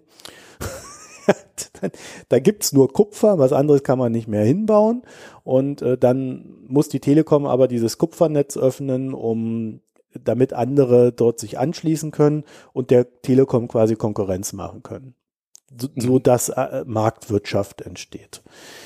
Und das passiert jetzt den Banken und das ist halt total spannend, weil warum sollte das nicht auch Google passieren? Mhm. Wie meinst du jetzt? Naja, warum sollte, warum sollte man irgendwann nicht zu der Meinung kommen, dass Google seine Datenbank öffnen muss, äh, weil sie halt ein zu großes Monopol haben, damit andere Dienstleister mit diesen Daten Google Konkurrenz machen können, damit eine Marktwirtschaft entsteht. Ja gut, das könnte man bei Facebook und den anderen auch alle fragen. Ja, natürlich. Das war Google war jetzt das Beispiel. Mhm. Das kannst du dich bei Facebook genauso fragen äh, wie bei allen anderen, die auf Daten basieren. Ja, bei Apple mhm. weniger. Man sieht ja, dass die da. Naja, lassen wir das. so. Ja, aber gut, auch selbst bei Apple. Ne? Also du kannst ja bei Apple auch sagen, ich wollte das äh, jetzt die müssen dann ihre, die müssen ihre Daten öffnen. Ne? Also das ist ja grundsätzlich. Alles, was auf deinem Telefon ist, warum sollte ich da Boah, nicht Ulrich, ja, das ist ja nochmal was anderes. Doch nicht alles, was auf meinem Telefon ist. Hilfe. Ja, wieso denn nicht? Da kann auch jemand sagen, äh, dass da muss ein vollständiger Datenexport von erfolgen. Und äh, dann kann der Konkurrent darauf aufsetzen. Nee, also das ist, mir, das ist mir ein bisschen arg weit gedacht. Das ist ja, das ist ja, das eine ist ja, dass jemand Kundendaten sammelt wie Google. Und das andere ist, dass ich ein Telefon habe, auf dem ich meine Sachen verwalte. Und warum sollte Apple da jemandem Zugriff erlauben? Das will bitte ich tun. Das ist ja, ja eine völlig du, andere ja. Geschichte. Ja, muss ja. Nö, wieso? Du kannst doch auf dem Telefon sagen, so mach jetzt den Export von allen Daten, die da drauf gespeichert sind, und dann erzeugt dir eine große Datei und äh, dann muss sich Google oder wer auch immer darum kümmern, die Daten wieder zu importieren und äh, das Telefon richtig aufzusetzen. So Export, Import-Assistenten gibt's ja auch schon. Ach so meinst du das? Ja, ja. Also du meinst so jetzt rein genau. telefonbezogen? Ja, da ist ja mehr drauf als Telefon. Das können schon auch deine ganzen Fotos ja. und weiß ich nicht, was alles auf dem Telefon Ja, ich meinte, ist. den Inhalt eines Smartphones willst du vom einen Smartphone aufs andere übertragen. Du genau. willst nicht das Smartphone für irgendwelche Dienstleister öffnen, die dann mit den Inhalt des Smartphones irgendwelche nein, nein, nein, Dinge nein, tun. Du, ja, genau. Also das du ist sagst aber ein äh, bisschen Apfel und Birnen gerade. Haha, Apple. Ja, ein bisschen, ja. Ja, also so. Dann ähm, also das wäre so, das war so das erste, was ich mir dachte, wenn man das mit Banken macht, warum nicht auch mit äh, den Internetkonzernen? Ja, also von mir aus auch die, den Internetkonzern von Ulrich. Und ähm, dann ganz großes Ding ist, was mir auch dabei aufgefallen ist, es wird natürlich zu sinkenden Margen führen. Und der Anreiz äh, für Banken, faire Produkte zu verkaufen an ihre Kunden, könnte wesentlich höher sein, weil sie sich in unmittelbarer Konkurrenz mit den anderen Anbietern befinden. Also ähm, mal ein Beispiel. Momentan ist es so, die Banken sitzt auf meinen, die Bank sitzt auf meinen Kundendaten ja, und ruft einmal ein Viertel, äh, Vierteljahr an und sagt, ähm, ja, du, ich habe eine ganz tolle Idee, du hast ja jetzt hier äh, da irgendwie ein Tausender mehr im Monat, äh, mach doch da irgendwie 200 hier in, so, in unseren Superfonds. Mhm. Ja, erstklassige Qualität von der Deutschen Bank. Dann sehe ich aber mittlerweile, wenn ich dann so eine irgendwie so eine App installiert habe oder äh, PayPal da dran hängt, dann sieht sieht PayPal, ja, hier äh, hast du die und die Produkte, hier ist das billigste. Ja, mhm. oder irgendein Kreditvergleich oder irgendein Blödsinn, ja, können die ja alles da reinbauen und äh, das heißt, wenn meine Bank versucht, mich zu übervorteilen, muss ich schon eine extrem große Glaubwürdigkeit mir gegenüber haben. Mhm. Hat sie aber natürlich nicht, weil Banken haben einfach einen scheiß Ruf. Mhm. Äh, und das heißt, der Anreiz, dass sie mir gute Produkte anbietet, dass eine, höhere Standardisierung bei den Produkten erfolgt, äh, also dass ich weniger Bullshit da machen kann, wenn ich da irgendwas kaufe, der ist da durchaus gegeben. Also weniger der Cross-Selling-Effekt, den sie momentan haben, sondern tatsächlich mehr Preisvergleichfunktionen, auch mhm. nach außen. Weil wenn mir meine Bank das nicht anbietet, dann hole ich mir das über einen externen rein. Und dann kriegt mhm. die Bank gar nichts mehr davon ab. Naja, die Bank, die Banken müssen in dem Sinne selber alles die Plattform werden, so wie N26 das jetzt schon macht. Bei N26 wird ja genau das gemacht. Ne? Da kriegst du den Spardienst rein und du kriegst den Versicherungsvergleich da reingehängt und ähnliches. Und das wird dann halt, wenn PSD2 da ist und jeder äh, diese Kontoinformationsdienst oder wie das dann genau äh, technisch auch heißt, ähm, zur Verfügung stellen muss und die Schnittstellen öffnen muss, dann wird es auf anderen äh, Konten dann halt auch passieren. Und das ist das, was die Banken hinbekommen müssen. Nur dieser Kontotransfer, also dieses, ich habe keine Lust, mein Konto zu wechseln von A nach B, weil ich muss dann zig Daueraufträge, äh, Mietvertrag, äh, Einzugsgenehmigung und so weiter ändern. Meine Kreditkarte kommt wieder neu und der ganze Rattenschwanz, der hinten dran hängt, genau das äh, fällt weg und das wird dann halt einfach, wenn das mal alles äh, standardisiert ist. Und dann gibt's diesen Kontoumzugsdienst, den ja schon viele anbieten, dann halt grundsätzlich von jedem, von jeder Bank zu jeder anderen Bank. Und dann gehst du halt auch schneller weg, wenn deine Bank äh, dir 12,5 Prozent für Disprozent ähm, abziehen will, während der Leitzins bei 0,1 Prozent ist und weiß ich nicht, 10 Euro im Monat Kontoführungsgebühr haben möchte, dann bist du jetzt halt vielleicht noch zu faul, die Bank zu wechseln. Aber dann wirst du das machen, weil das wird dann halt richtig gut und äh, in allen Fällen funktionieren. Ja. Ne? Und dann kommen die Banken endlich mal in eine richtige Konkurrenzsituation, wo das dann so vielleicht so ist wie bei den Mobilfunkverträgen. Da ist ja das Gleiche im Endeffekt, was sehr Vergleichbares passiert. Früher war deine äh, Rufnummer an deinen Provider gebunden bis es dann halt irgendwann mal gelöst wurde und du die Rufnummer mitnehmen konntest von Provider zu Provider. Mhm. Und das war die Stelle, wo dann auch Leute angefangen haben, wirklich aktiv alle zwei Jahre von Anbieter A nach Anbieter B und wieder zurückzuspringen, weil die ja immer noch äh, dir zwei, drei 100, 400 Euro teilweise für neuen teuren Vertrag hinterherwerfen. Du musst dann halt nur alle 24 Monate wechseln. Und wenn du einen Kontoumzugsdienst hast, der genauso ähm, smooth funktioniert, wie eben inzwischen eine Rufnummerportierung funktioniert, dann werden das mehr Leute machen, weil die Banken werfen heute auch schon 100, 150 Euro für eine Kontoeröffnung an ähm, ja, Guthaben, Vermittlungsgebühr und weiß ich nicht was raus. Dann wirst du, äh, dann wird es Leute geben, die das dann auch machen und dadurch kriegst du Wettbewerb in den Markt und vielleicht werden die Kunden dann auch wirklich preiswerter. Auf der anderen Seite sagen die Banken natürlich, die Konten können gar nicht preiswerter werden, weil wir verdienen mit der Kontoführung sowieso kein Geld. Ja, das also ja da, jetzt, da wollte ich ne? dir gerade nämlich widersprechen. Ich glaube nämlich, dass es darauf hinausläuft, dass du immer mehr Gebühren bezahlen wirst und äh, die Fähigkeit der Banken, sich über Kredite und ähnliches zu refinanzieren, halt abnimmt. Ja, vor allem auch über dieses Cross-Selling, was du gerade schon angesprochen ja. hast. Ne?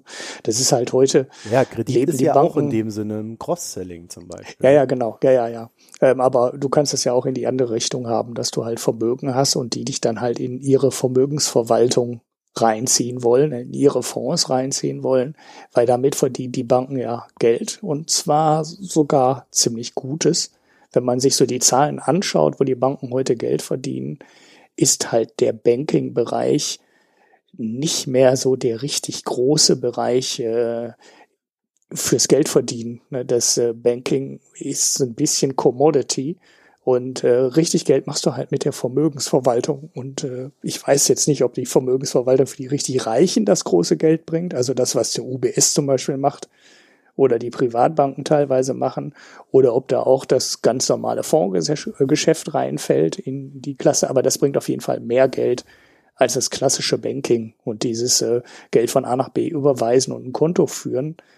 Das ist zwar oft das, was man so als Kerngeschäft der Banken betrachtet, was vom Gewinn her ist es aber definitiv nicht das, was den größten Nutzen für die Banken äh, abwirft. Das kommt halt erst, wenn du dann in Dispo reinläufst oder äh, wenn du anfängst, äh, wenn die Banken halt anfangen, bei den Leuten mit Geld auf dem Konto die Vermögensverwaltungsprodukte zu verkaufen, dann verdienen die Geld. Und mit dem Konto an sich verdienen die gar kein Geld.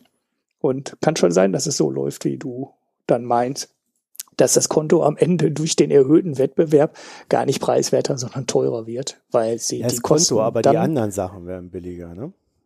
Das, das mag gut sein, aber dass das Konto an sich durch den Wettbewerb, das ist ja eigentlich, was die EU möchte. Ne? Die möchte den Wettbewerb in dem Bereich erhöhen und möchte dann, dass bessere Produkte und preiswertere Produkte für den Verbraucher auf den Markt kommen. Aber vielleicht geht in diesem Falle der Schuss auch einfach nach hinten los, weil das Konto eh aktuell ein querfinanziertes Produkt ist. Und äh, wenn du dann äh, nicht mehr als Bank den äh, Wissensvorsprung hast, also weiß, welchen Produkten du welche, welchen Kunden du welche Produkte verkaufen kannst, wenn das wegfällt und jeder da reinschauen kann, dann ähm, wird das Konto vielleicht auch einfach teurer und du zahlst demnächst überall für jedes Konto 15 Euro im Monat, weil das halt äh, sonst für die Banken nicht mehr darstellbar ist. Naja, ja, aber weißt du, das ist halt so isoliert betrachtet. Wenn's, äh, wenn es wirklich, äh, wenn es ein Cross-Selling ist und äh, durch das Cross-Selling das Konto halt billiger ist, als es eigentlich sein sollte oder müsste, dann wird es natürlich darauf hinauslaufen, dass zwar das Konto äh, teurer wird, aber alles andere wird billiger und dadurch rechnet sich's wieder der Wettbewerb. Das Problem, was dabei entsteht, äh, ist natürlich, dass für Leute, die sich das ist halt wieder der Klassiker. Für Leute, die kein Geld haben, wird das halt richtig scheiße, weil die dann nämlich Geld für ein Konto ausgeben müssen. Weil die dann nämlich Geld für ein Konto ausgeben müssen, ähm, was sie vorher nicht bezahlt haben, aber äh, nicht äh, Gegeneinnahmen aus allen anderen Geschichten haben. Hm. Ja, ja. Weil sie halt kein Geld zum Investieren haben. Ja, ja. Ja, und das ist halt äh, so, so ein Problem, was ich da wieder sehe und da wird man dann sicherlich auch irgendwann mal eine Lösung finden müssen.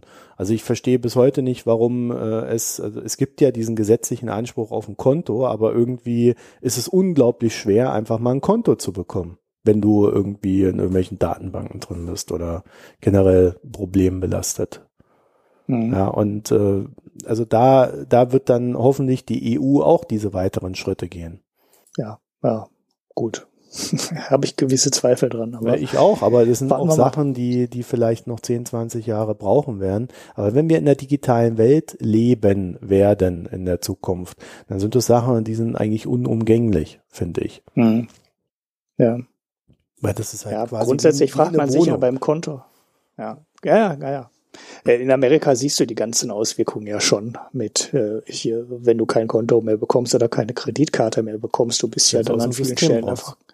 Ja. ja. genau. Du fällst dann aus dem System raus und in den USA wird sich da halt viel zu wenig drum gekümmert. Jetzt unter Trump wird sich da garantiert dreieinhalb Jahre überhaupt nicht drum gekümmert, weil das ist für die halt kein Problem. Ähm, ja, und wie das denn hier in Europa läuft, man wird's abfahren. Ja. So, dann unser letztes Thema und dann entlassen wir euch ins Bier.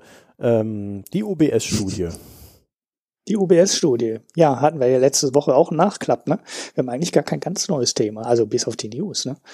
Ähm, äh, ich hatte ja letzte Mal ein bisschen über diese. Hier, ne? Wir hatten ja kein neues Thema bis auf die News. Ja, ja, genau, aber die beiden Hauptthemen sind ja beides Nachklapps eigentlich. Ne? Ja. Die Koba-Studie hat man schon angerissen und die UBS-Studie hatten wir sogar ja, schon etwas waren die länger. Themen auch diesmal kürzer und verträglicher für unsere Zuhörerinnen. Ja, ja, ja, gut. Davon ja. haben wir dann ganz viele gemacht, dass mit die Sendung auch garantiert wieder zu lang wird. also, die UBS-Studie. Du hast sie Die UBS-Studie. Ich habe sie gelesen. Also erstens äh, danke ähm, an den Leser, der uns den Link geschickt hat auf die Studie. Äh, das, äh, die war nämlich doch nicht so geheim ähm, es gibt sie ganz offiziell. Es gibt sie ganz offiziell im Internet. Ja, wir haben die Studie, muss man dazu sagen, nämlich aus einer total geheimen Quelle bekommen. Ja. Ja. Und dann liegt sie ganz, äh, ganz öffentlich im Web. Man muss nur wissen, wo. ja, was er, hat gesagt, ähm, er hat sie gegoogelt. Also die mhm. Scham wurde immer größer. Ich habe sie auch gegoogelt und nicht gefunden, muss ich zugeben. Genau, ich habe genau, das habe ich auch gemacht und habe sie auch nicht gefunden. Das ja. Doofe ist aber, wenn man die richtigen Suchbegriffe gefunden hätte, wäre man auch auf den Bloomberg-Artikel gestoßen und ähm, der Bloomberg-Artikel hatte dann wirklich auch einen Link auf äh, die Originalstudie bei der UBS. Ähm, wir werfen es in die äh, werfen es in die Shownote. Das war der der Alex, ähm, der uns den Link in die Kommentare gepackt hat. Wir packen es jetzt auch nochmal in die Shownotes und ich habe mir die Studie auch ähm, angeschaut. Das war jetzt eine clevere Formulierung für, ähm, um zu vermeiden, ob ich es überflogen oder gelesen habe. Ähm, und es ist halt wirklich, äh, äh, wirklich ganz interessant. Also erstens, was ich sagen kann, ist, äh, also ich fasse das Ergebnis nochmal kurz zusammen, wer die letzte Folge nicht gehört hat. Die UBS ist im Gegensatz zu dem Konsens in der äh, Ökonomie zu dem Ergebnis gekommen, dass aktive Fondsmanager durchaus in der Lage sind, passive Fondsmanager zu schlagen. Und das sogar nach Gebühren. Bisher geht eigentlich die effiziente Markttheorie davon aus, dass ähm, Anleger nicht in der Lage sind, den Markt vorherzusagen und langfristig den Index schlagen können. So, jetzt ist in der, da ist die Diskussion dann meistens ähm, so beendet, dass gesagt wird, okay, vielleicht sind sie doch in der Lage, die aktiven Manager ein bisschen besser zu sein ähm, als der Index. Aber ähm, die aktiven Fonds sind ja so viel teurer als passive Fonds, dass es dann nach Gebühren die Fonds alle nicht schlagen und man nicht schaffen. So, jetzt kann man durch ganz viele Ergebnisse gehen und man wird diese, ähm, dieses Ergebnis immer wieder bestätigt bekommen. Aktive Fondsmanager sind spätestens nach Gebühren schlechter als passive Fondsmanager. So, es gibt auch ganz viele Robo-Advisors, ähm, Vermögensverwaltung inzwischen, die sich ganz auf diese dieses Ergebnis gestürzt haben und das Geld nur noch in ETFs anlegen, weil die die niedrigsten Gebühren haben. So, die UBS behauptet jetzt, ähm, alles Quark, ist gar nicht so. Ich habe mir die Studie dann angeschaut und muss jetzt nach dem Lesen der Studie sagen, ähm, mir ist da jetzt nicht off ähm, offensichtlich irgendwie aufgefallen, wo die einen groben Fehler gemacht haben sollten. Das heißt, das Ergebnis scheint wirklich ähm, hieb- und stichfest zu sein. Was ich natürlich nicht nachvollziehen kann, weil ich habe die Rohdaten nicht. Die sind mit 27.000 Fonds hingegangen und haben das alles untersucht. Und den Zugriff auf die Daten habe ich nicht. Und da würde man wahrscheinlich auch ähm, ein oder zwei Jahre für brauchen, um das so mal so richtig nachzuspielen, dieses ganze Ergebnis. Der große Unterschied äh, in der Studie, die die gemacht haben zu den anderen Studien, sind ähm, sind zwei Sachen. Ja, eine Sache hatte ich letzte Mal schon äh, erwähnt. Und ähm, also ich hatte, glaube ich, beide Sachen sogar schon erwähnt. Die Gewichtung. Die UBS ist hingegangen und hat die Fonds gewichtet. Das heißt, die haben nicht einfach einen Durchschnitt über alle Fonds genommen und die Fonds jeweils mit dem Index verglichen, sondern die sind hingegangen und haben gesagt, die großen Fonds, also die Fonds, die viel Geld verwalten, werden ähm, stärker gewichtet als die Fonds, die wenig Geld verwalten. Das schien mir jetzt irgendwie schon so haben. Das scheint natürlich eine sehr plausible Herangehensweise zu sein, aber die scheint wirklich einen Unterschied zu machen, denn die UBS hat da ähm, eine Grafik, in der man die übliche Verteilung sieht. Ne? Also in der Mitte ist der Index, das ist halt die Plus-Minus-Null-Linie und da drum verteilen sich dann halt die Fonds. Ne? Also ein paar sind besser, ein paar sind schlechter und du hast dann so eine klassische Glocke, die interessanterweise auch ähm, aussieht wie so eine klassische gaußsche Glocke, ne? relativ gleich. Aber ganz rechts bei den Fonds, die extrem gut äh, performen, gibt's einen Spike. Das heißt, da scheint es wirklich einige wenige sehr große Fonds zu geben, die es schaffen, eine deutliche Überrendite ähm, zu erwirtschaften.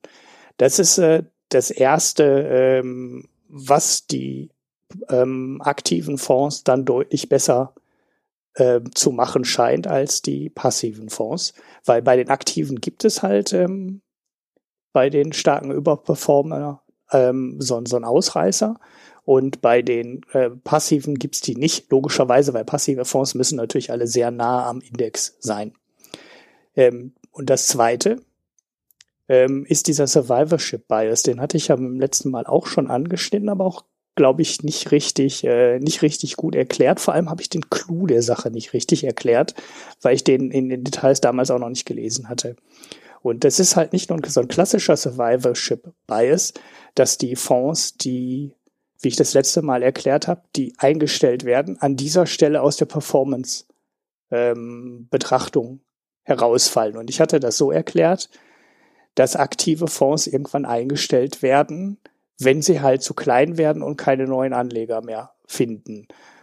Meine Erklärung war dann, das passiert prozyklisch. Das heißt, wenn ein Markt sehr schlecht läuft, ähm, will keiner mehr in diesen Fonds reingehen. Und der Fonds wird dann irgendwann eingestellt und äh, fällt aus der Statistik. Damit hat man diese Fonds alle komplett aus der Statistik entfernt.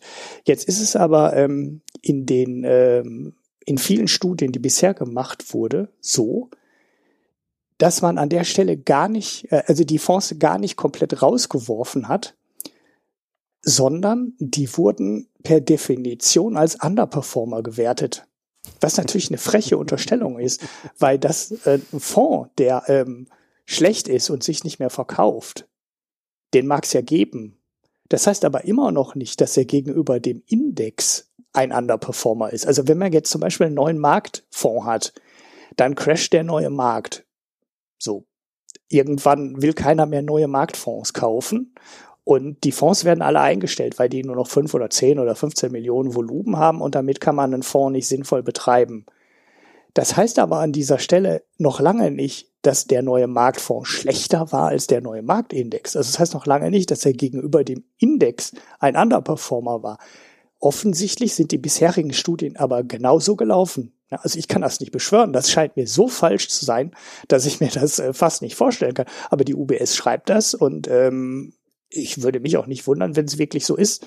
Das heißt, diese, die Fonds sind nicht einfach nur aus der Berechnung gefallen, sie sind im Gegenteil voll in die Berechnung eingegangen und zwar einfach als Default per Definition als Underperformer, was ähm, eine echt äh, freche Verzerrung des Ergebnisses ist, weil das ist überhaupt nicht mehr untersucht worden, dass es ein Underperformer ist, sondern man hat die einfach mal als Underperformer gewertet.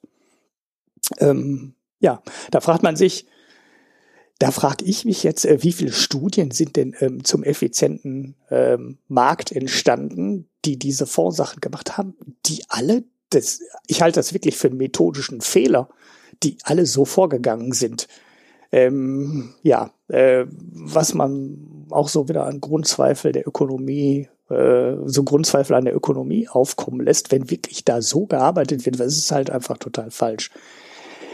Was auch noch interessant ist, ähm, das ist jetzt nochmal so eine Rand, so eine Randnotiz. In der UBS-Studie ist eine andere Untersuchung äh, der britischen Finanzaufsicht äh, erwähnt, die man wohl auch online kriegt, die ich jetzt nicht mehr gelesen habe weil sie auch nochmal äh, sehr lang ist. Ich glaube, es waren 200, über 200 Seiten. Und die haben schon mal eine ähnliche Untersuchung gemacht und haben in der Untersuchung festgestellt, dass aktive Fondsmanager eine ähm, Überperformance von ein bis zwei Basispunkten pro Monat haben. Also die Performance ist 0,0 ein Prozent besser oder 0,02 Prozent besser als der Index. Hört sich jetzt wenig ähm, interessant an und wenig dramatisch an. Allerdings ähm, ist die FCA auch direkt hingegangen, hat gesagt, ja, 0,01 Basis bis ein bis zwei Basispunkte ist nicht signifikant. Ähm, das ist so wenig, da kann man, äh, kann man nicht sagen, dass das, äh, dass man da methodisch eine Aussage raustreffen kann. Allerdings auf der anderen Seite, die passiven Fonds haben ähm, statistisch signifikant sieben bis acht Basispunkte pro Monat Underperformance, weil sie halt Gebühren haben. Und die Gebühren mögen zwar niedrig sein, aber ähm, nach Gebühren sind sie schlechter als der Index. Und das halt wirklich jeden Monat immer wieder aufs Neue. Wenn man jetzt mal diese ein bis zwei Basispunkte pro Monat Überperformance der Aktiven und die sieben bis acht Basispunkte pro Monat ähm, der Passiven zusammenrechnet, kommt man halt äh, über das gesamte Jahr auf 84 bis 120 Basispunkte. Und das ist dann schon wieder ähm, ein ähnliches Ergebnis, wie die UBS das berechnet hat. Und an der Stelle sind wir bei ähm, äh, der FCA, also bei der britischen Finanzaufsicht, die äh, ja nicht jetzt in dem Verdacht steht wie die UBS, dass sie ein aktives Interesse daran haben, ähm, aktive äh, Fonds und aktive Vermögensverwaltung verkaufen zu wollen, weil das ist eine unabhängige Aufsichtsbehörde und die kommt ähm, zum ähnlichen Ergebnis.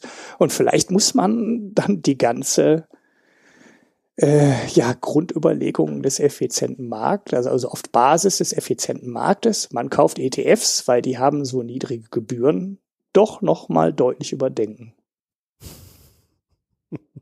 Ja, meine Damen und Herren, das war Ökonomie live. Heute ja, also wir verlinken die Studie. Ihr könnt es, ihr könnt euch die gerne mal anschauen und dann vielleicht findet ihr ja einen offensichtlichen Fehler in dem Dingen. Ähm, ich habe ich hab keinen gefunden. Ja, ich habe nicht reingeguckt. ich habe dafür keine Zeit gehabt. Aber äh, es entspricht so ungefähr dem, was ich seit Jahren eigentlich in der Ökonomie betrachte, dass halt äh, immer wieder und wir werden das, äh, wir, wir werden das auch in dieser OBS-Studie finden. Es, es, diese Rechnungen kannst du halt sehr komplex oder sehr wenig komplex gestalten und ähm, mancher macht sich's gerne leicht. Also allein diese nicht vorhandene Gewichtung ist ja so ein Klassiker. Mhm. Ja. Mhm. Äh, was soll eine Rechnung, wenn, wenn die Fonds nicht gewichtet sind? Mhm. Ja. Ähm, okay, also. Also ich mache noch einen, einen kurzen Nachsatz, Nein. möchte ich noch sagen, oh. weil wir in der letzten, in der letzten Folge oh, relativ, ähm, ja, ja, genau, weil wir da ähm, drüber spekuliert haben. Also ich habe ja gesagt, die Studie, ich kann die eigentlich gar nicht wirklich glauben, weil ich mir nicht vorstellen kann, woher die Überperformance kommt. Irgendwoher, irgendwo müssen ja die Anleger sein, ähm, die auch signifikant und zuverlässig Geld verlieren. So, Idee war, das kann nur der Privatanleger sein. Zu diesem Punkt gibt es in der Studie von der UBS leider nichts. Also da kann ich keine weiteren Informationen liefern, ähm, wo die UBS vermutet, wo die Anleger sind, die dann für die Underperformance sorgen. Weil die muss es ja irgendwo geben, weil sonst kann ja jemand anders keine Überperformance haben, wie die aktiven Fondsmanager. Das war's. Ich habe noch einen kleinen Rausschmeißer. Okay, noch eine News? Ja, noch einen kleinen Rausschmeißer. Der, der wird dich interessieren. Okay. das kennst du selber noch nicht. Ähm, es gibt irgendwie so eine Web, so, so, so ein Elektronik-Recycling-Anbieter, die Klatre.com. Mhm. Kenne ich nicht. Klatre, die Klatre. Irgendwie sowas. Mhm. Und äh, die verzeichnen gerade einen hohen Anstieg an Trade-ins für iPhone 8 und iPhone 8 Plus. Mhm. Wollen die sich noch alle ein iPhone 10 kaufen oder was? Ja, genau. Also tatsächlich. Echt? Also ähm, da sind ein paar ganz interessante Zahlen dabei. Also so ein iPhone 8 mit 256 Gigabyte konnte man bis vor kurzem für 500 Dollar dort verkloppen. Äh, das ist ungefähr ein Drittel unter dem äh, Retailpreis von 849 Dollar. Und jetzt erwarten sie aufgrund der hohen Verkaufsnachfrage, also der, der hohen Angebotsseite, dass der Preis jetzt um weitere 30 Prozent runterfallen wird. Hui. Dann kaufe ich mir doch noch ein iPhone 8. Und ja, das ist nämlich ganz interessant. Und äh, der äh, zum Vergleich, äh, zum gleichen Zeitpunkt letzten Jahres hatten sie 1% Trade, Trade-ins vom äh, iPhone 7 und dieses Jahr vom iPhone 8 sind es 7%. Mhm. Also ja, fragt man sich schon, wer so schnell wieder sein Telefon verkauft. Ja, scheinbar ein? Haufen Leute, die halt äh, das Neueste wollen und dann gedacht haben, noch, naja, also in den USA ist es ja so, de, wenn du da Geld hast, hast du halt richtig Geld. Ne? Hm. Und ähm, da ist es äh, denen dann auch scheißegal, ob sie 200, 300 Euro mehr ausgeben. Hauptsache, die haben das neueste iPhone. Das, interessant ist das, weil es ja eine große Nachfrage nach dem iPhone äh, 10 gibt. Und mhm ja, also man sich jetzt natürlich fragen kann, ob die, diese Nachfrage äh, tatsächlich dann zu höheren Verkäufen beim iPhone führt. Mhm. Also im insgesamt sicherlich ein bisschen, aber dann doch nicht so viel, wie die, wie die äh, Vorbestellungen äh, vermuten ließen. Ja, das wäre mal so ein, so ein, das iPhone X wäre mal wieder so ein Ding gewesen, wo man einfach nur hätte reservieren sollen. Ne? Also und dann direkt äh, für einen Huni mehr am ersten ja, Tag das Ding noch wieder. Ja. Ich habe mir überlegt, ich, ehrlich ne? gesagt, ne? ich habe ich hab keinen Bock drauf gehabt. Das ist jedes Mal dasselbe bei mir. Ich sehe die Sachen und dann denke ich mir, ja, und dann hast du ja den ganzen Stress mit dem Verschicken und dann bist du wieder da unterwegs und dann, äh, nee, irgendwie hatte ich da keinen Bock drauf. Ja, du musst es ja vor allem auch sicher irgendwie abwickeln können. Du hast ja nichts davon. Also Ebay verkaufen macht ja keinen Sinn bei 10% Aufpreis, weil das checkt sich Ebay ja dann schon ein. Wenn du über Ebay und PayPal abwickelst, dann bist du ja direkt schon wieder raus aus der Gewinnspanne. Das heißt, du musst es irgendwo anders machen, verkaufst es an die Türe und dann kommt dann auf einmal so ein so ein Quadrate angelaufen, haut dir einmal vor die Mappe und dann hast du kein iPhone mehr. Nein, ich weiß ja auch nicht, äh, ist mir den Stress, der Stress dann eigentlich auch nicht wert. Ja, also wir werden es ja sehen, wie sich so die Preise entwickeln. Ne? Wenn es dann ein Tausender ist, dann sagen wir, ah, was haben wir da wieder vermisst gebaut? Ah, naja, aber äh, sehr interessant. Äh, wer ein iPhone 8 haben möchte, es könnte jetzt demnächst eine ganz gute Zeit sein, ein Refurbished zu kaufen. Mhm. das ist natürlich für alle Erstkäufer eines 8 Plus, so wie ich, eine ganz bittere Geschichte. Ja. ja du hast es doch eh über deinen Vertrag bekommen. Ne? Naja, aber die zahle ich ja natürlich trotzdem mit. Ne? Also, ja gut, aber das ändert sich ja auch nicht. Ja, klar, aber der Preis ändert sich am Vertrag nicht, wenn ja, aber hätte ich das gewusst, halt hätte ich müssen, das ja. gewusst, also stell dir mal vor, äh, äh, die kaufen das jetzt für 500 und dann noch mal ein Drittel weg Ja, am, am Ende kriegst du halt für 500 Dollar so ein iPhone 8 mit 256 Gigabyte. Hm. Ja, da glaube ja, gut, ich habe jetzt das 8 Plus, bin übrigens sehr zufrieden mit dem 8 Plus, bis auf die Software. Die Software ist scheiße, also iOS, aber äh, das Gerät an sich ist gut. Mhm. Ja, schöne äh, Batterielaufzeit, schöne, also wir wechseln jetzt mal in den Gesellschaftsteil, ne? Genau. Also, wir hallo, sind jetzt im Gesellschaftsteil. Ja. Apple, Apple, Apple, ähm, Bier, Bier, Bier. also äh, die, ich finde die Kamera ist ganz gut. Äh, das Gerät äh, ist halt gewöhnungsbedürftig groß, weil ich hatte vorher ein, ähm, 6er, ein 6S, also die, also so ein ganz, normales ohne Plus. Und mhm. äh, alles, alles in Ordnung. Der, der Sprung ist auch ausreichend. Also ich bin soweit echt zufrieden. Ähm, ja, also wer jetzt günstig so ein Ding sich holen will, also wenn dann die Preise jetzt wirklich noch weiterfallen, ich kann das nur empfehlen. Auch mhm. wenn ich die Software momentan echt noch ein bisschen, naja, schwierig finde. Ja, ja ich habe das 6S Plus. Das äh, ja, ich habe mich an die Größe, ich habe jetzt zwei Jahre so ein Klotz ähm, in der Hosentasche mit mir rumgeschleppt und ich will eigentlich, will es nicht mehr. Das ist so ein bisschen mein Problem. Ich habe das ähm, 10 gesehen und habe gedacht, genau das will ich ohne Rahmen. Ich will diese zwei Zentimeter oben und unten weg haben. Und das äh, kleinere Telefon, was einen ähnlich großen Bildschirm wieder hat. Was jetzt ein bisschen doof ist für mich, ist, dass das äh, 10 ja, erstens unfassbar teuer ist, also das werde ich mir nicht kaufen. Das zweite ist, äh, ist es halt auch ein bisschen schmaler geworden. Ne? Also die vergrößerte Bildschirmdiagonale geht so in die Höhe. Das heißt, es ist ähm, da, wo mich das Telefon stört, in, in der Länge, ähm, ist es zwar ein bisschen kleiner geworden, aber es ist vor allem auch schmaler geworden. Und das war gar nicht die Stelle, wo ich unbedingt, äh, wo ich das Problem hatte. Ich hatte halt das Problem mit der Länge. Also das klassische Hosentaschen-Hinsetzproblem, was du halt bei seinem Klotz in der Hosentasche dann hast. Mhm. Naja.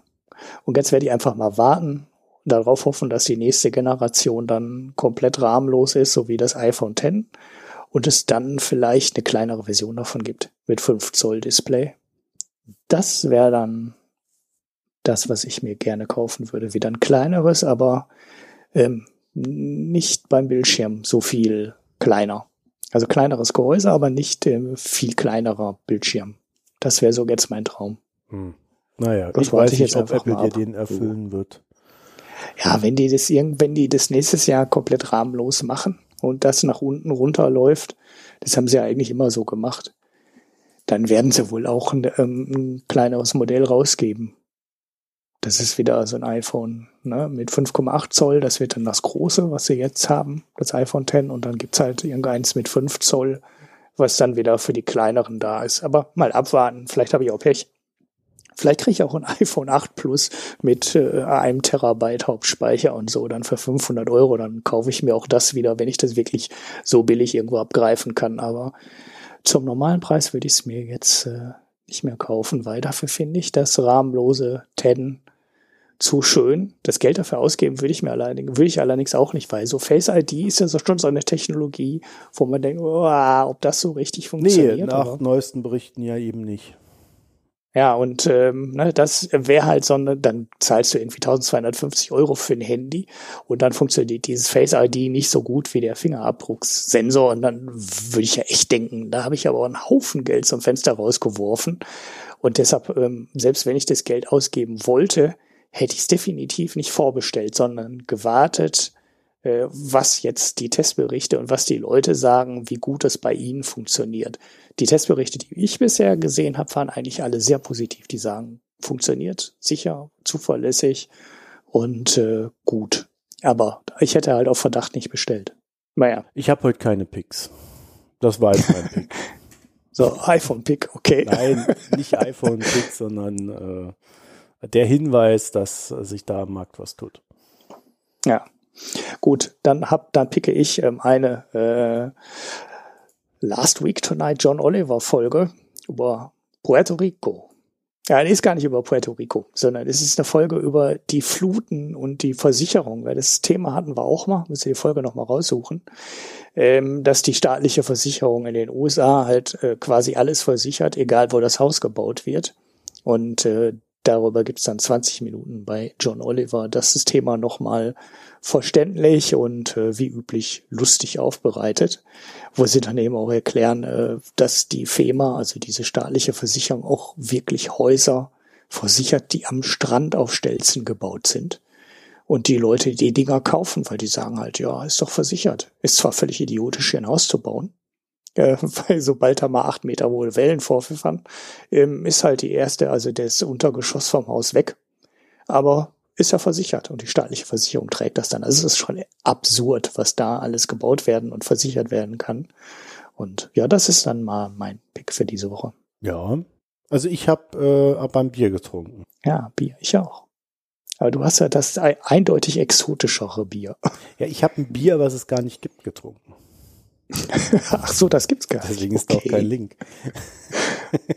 ja, und zwar war ich in äh, schwarz gebranntes russisches Bier, was? Naja, nee, ich war in, in, in Moskau in einem chinesischen Restaurant, das mhm. sich äh, China News nennt. Und äh, China News verkauft oder bietet auf seiner Karte Bier an. Mhm. Und äh, ich habe ein äh, getrunken ein China News Dark Bier. Dann habe okay. ich so danach geguckt und es, es gibt's einfach irgendwie nicht wirklich. Und ähm, äh, ich glaube, sie, sie kaufen halt irgendein Bier und pappen da so ihr, ihr Pepperle da drauf. oh je, hoffentlich. Wahrscheinlich steht auch noch drauf vom Fass oder so. Nee, keine Ahnung, was da drauf steht. ich konnte es nicht lesen, aber es ist halt, ähm, ja, also es, es nennt sich Shiner News Dark Beer. Äh, ist wohl irgendwie so eine Kette, diese Shiner News. Ja, wobei in Russland gibt's fast nur Ketten, also irgendwie äh, gibt's da so den, den kleinen Tante Emma Laden gibt's ja gar nicht. Und naja, also die, ähm, dieses Bier schmeckt nicht so dolle. es, ist, es ist ein schönes, dunkles, langweiliges, zu wässriges Bier. Okay. Also es ist noch nicht mal groß bitter oder so, es ist einfach zu wässrig. Mhm. Ja, ich hab's nicht was gefunden. soll das sein? Also ich so ein Stout oder was? Ja, ja also wenn es das so in so einer Kette gibt, dann, oder dann sowas. Hm. Ähm, keine Ahnung. Also ich habe äh, das äh, in der Form nicht gefunden, das Bier. Es hat auch so geschmeckt, als ob es das Bier gar nicht gibt. das ist wahrscheinlich auch besser, dass es und, das nicht gibt. Und ja, äh, dabei kann ich es nur belassen. Okay. Dann habe ich wenigstens etwas Positiveres, obwohl ich das Bier auch nicht in den Himmel loben kann. Ich habe ein Augustiner Dunkel getrunken, was ich äh, im Keller gefunden habe. Ich weiß gar nicht, wo es genau her war. Kann man gut trinken, ist jetzt aber nicht. Hast du das äh, vielleicht von äh, dieser Bierlieferung? Nee, äh, da hatte ich doch, das eine hatte ich schon getrunken und das andere war ähm, ein, das war äh, das Aventinus Eisbock, das war das zweite. Das habe ich noch ähm, hier stehen. Das habe ich ja gesagt, das lasse ich mindestens drei Jahre ähm, stehen, bis das SSL-Zertifikat ausgelaufen ist, vielleicht sogar fünf. Ich kann das aber heute in einer Hinsicht äh, revidieren. Ich war nämlich heute Getränke kaufen und habe festgestellt, dass äh, mein ähm, lokaler Getränkehändler tatsächlich einen Kasten Aventinus Eisbock da hat. Das heißt, ich ähm, kann mir das jetzt selber besorgen und ich muss gar nicht auf dieses ähm, Hörerbier vom Max zurückgreifen und kann das auch schon früher trinken, weil ich kann mir mehrere Flaschen davon ähm, auf Lager legen, weil ich sie selber auch bekomme. Das heißt, da wird es in Kürze einen ähm, Test von geben. Aber zurück zu dem Augustiner Dunkel. Äh, gutes dunkles Bier, finde ich aber ehrlich gesagt das Weltenburger besser. Wenn ich in München wäre und ich wäre da, dann würde ich das auch trinken. Das hatte irgendwie, ich habe die Flasche jetzt leider nicht mehr hier stehen, weil ich war heute beim Getränkehändler und habe das Leergut weggebracht. ähm, und kann man gut trinken, ist jetzt aber nicht äh, so wie das äh, Augustiner Oktoberfestbier, was ich ja richtig toll fand. Oder wie das Schlappeseppel, was ich auch toll fand. Oder wie das Weltenburger Dunkel, was ich sehr lecker fand. Von ähm, Schneider hatte ich auch ein dunkles, das hatte ich auch mal gepickt. Das fand ich auch sehr gut. Äh, das Augustiner jetzt, das war ähm, gut, aber nicht sehr gut. Hm. Naja. Ja, können wir wieder nicht vernünftig verlinken, weil die Augustiner Website so doof ist äh, und es nicht erlaubt, direkte Links auf die einzelnen Biere ja, das zu setzen. Ja, das ist mir auch schon aufgefallen. Das ist ein bisschen ungeschickt. Naja. Ja, das kommt immer so über JavaScript-Gedöns. Dann lass uns mal zu unserer letzten, unserem letzten Akt heute kommen. Äh, ja. Wir haben nämlich äh, einen, einen ersten ernsthaften Hörerkommentar bekommen über, ja. über WhatsApp. Ich glaube, der Thomas war das, wenn ich das jetzt richtig im Kopf habe. Ich werde den Thomas jetzt an dieser Stelle, ja, das weiß ich ehrlich gesagt. das weiß ich nicht. Aber er, er, äh, äh, wir wollen ja den Thomas auch nicht outen. Weißt du? Aber äh, er hat geschrieben, äh, er hat, er, er sagt jetzt gleich, dass er äh, äh, großer Spender ist. ist es Vielleicht ist es der gleiche. Nein, also jedenfalls, äh, der, der Thomas hat einen, Kommen, äh, einen Hörerkommentar dagelassen, den spiele ich jetzt hier ein. Du wirst ihn natürlich nicht hören. Und ähm, dann frage ich dich noch mal kurz und dann musst du das beantworten. Okay. Ja, also hier jetzt. Servus Leute, ich bin der Thomas aus München. Ich höre euch schon seit ja, fast der ersten Folge und spende euch fleißig jeden Monat ein paar Euro. Ich würde gern wissen, wie investiert ihr euer Geld für die private Altersvorsorge? So, Ulrich. Also, wie hältst du es denn mit der Altersvorsorge? Ja, wie halte ich es mit der Altersvorsorge? Äh, viel sparen ähm, und äh, nach Möglichkeit die äh, Steuern berücksichtigen, aber das nicht den einzigen Faktor sein zu lassen. Das ist jetzt wieder so eine Antwort, die irgendwie gar nichts sagt. Ja, die sagt gar nichts. Ich habe so eine fondgebundene Lebensversicherung, also mehrere mit unterschiedlichen Laufzeiten und unterschiedlichen Produkten, weil ähm, Risiko streuen. Darin liegen äh, möglichst kostengünstige Fonds, die ja nach Alter ähm, der Lebensversicherung ja in manchen, also als ich die erste abgeschlossen habe, da gab es halt noch keine kostengünstige Version der ganzen Geschichte. Äh, da musste man halt noch teure Fonds kaufen. Da liegen irgendwelche Templeton Growth Funds drin oder so Dinge. Und äh, danach ähm, ist es dann halt teilweise Handarbeit, also Sp Fondssparpläne. Ähm, ja, direkte Aktien habe ich keine mehr. Davon habe ich mal irgendwann Abschied genommen, weil mir das zu viel Arbeit war.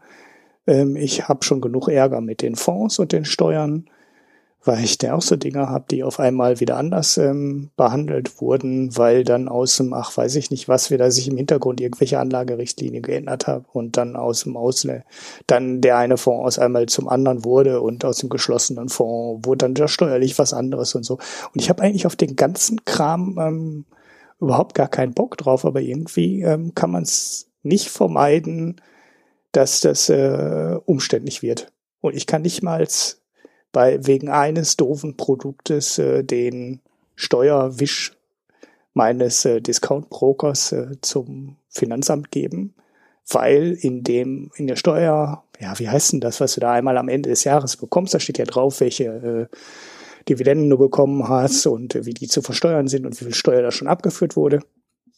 Und dann hast du ein so ein Produkt da drin, weswegen äh, du den Wisch dann schon nicht mehr berücksichtigen kannst äh, oder nicht mehr komplett nehmen kannst, weil du ein Produkt hast, was die nicht richtig berücksichtigen, was anders berücksichtigt werden müsste. Und dann hast du diesen ganzen Steuermist wieder am Bein. Und ich würde mir echt wünschen, dass es äh, Selbstsparprodukte gäbe, die nicht teure, äh, ja, nicht äh, mit hohen Gebühren belastet sind, die aber steuerlich so abgehandelt werden, dass du einfach nichts damit am Hut hast, sondern du einfach nur jeden Monat da Geld einzahlen kannst, das auf deiner Steuererklärung angibst und dann da nie mehr Ärger mit hast.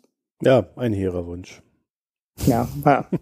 ja, ja. Ist, ist, das, das, man kriegt das halt nicht. Ich weiß nicht, in Amerika gibt's ja diese, äh, wie heißt eine 401k Sparverträge, in denen du, wo du einfach selber direkt in Aktien sparen kannst. Und die sind ja einfach steuerbegünstigt. Du kannst das angeben und den Betrag, den du im Jahr da einzahlst für deine Altersvorsorge, versteuerst du einfach nicht. Fertig. Und das ist ein super kostengünstiges Produkt, weil es halt auch super einfach ist. Da hängt halt nur ein Sparplan in Aktien hinter. Und in Deutschland ist alles, was steuerlich halbwegs einfach ist, immer so eine Konstruktion mit Lebensversicherung oder Riester. Und äh, die sind so hoch mit Gebühren belastet, dass du eigentlich von vornherein weißt, daran verdient äh, die ganze Steuerersparnis steckt sich die Versicherung oder äh, der Riester-Sparplan-Betreuer äh, ein.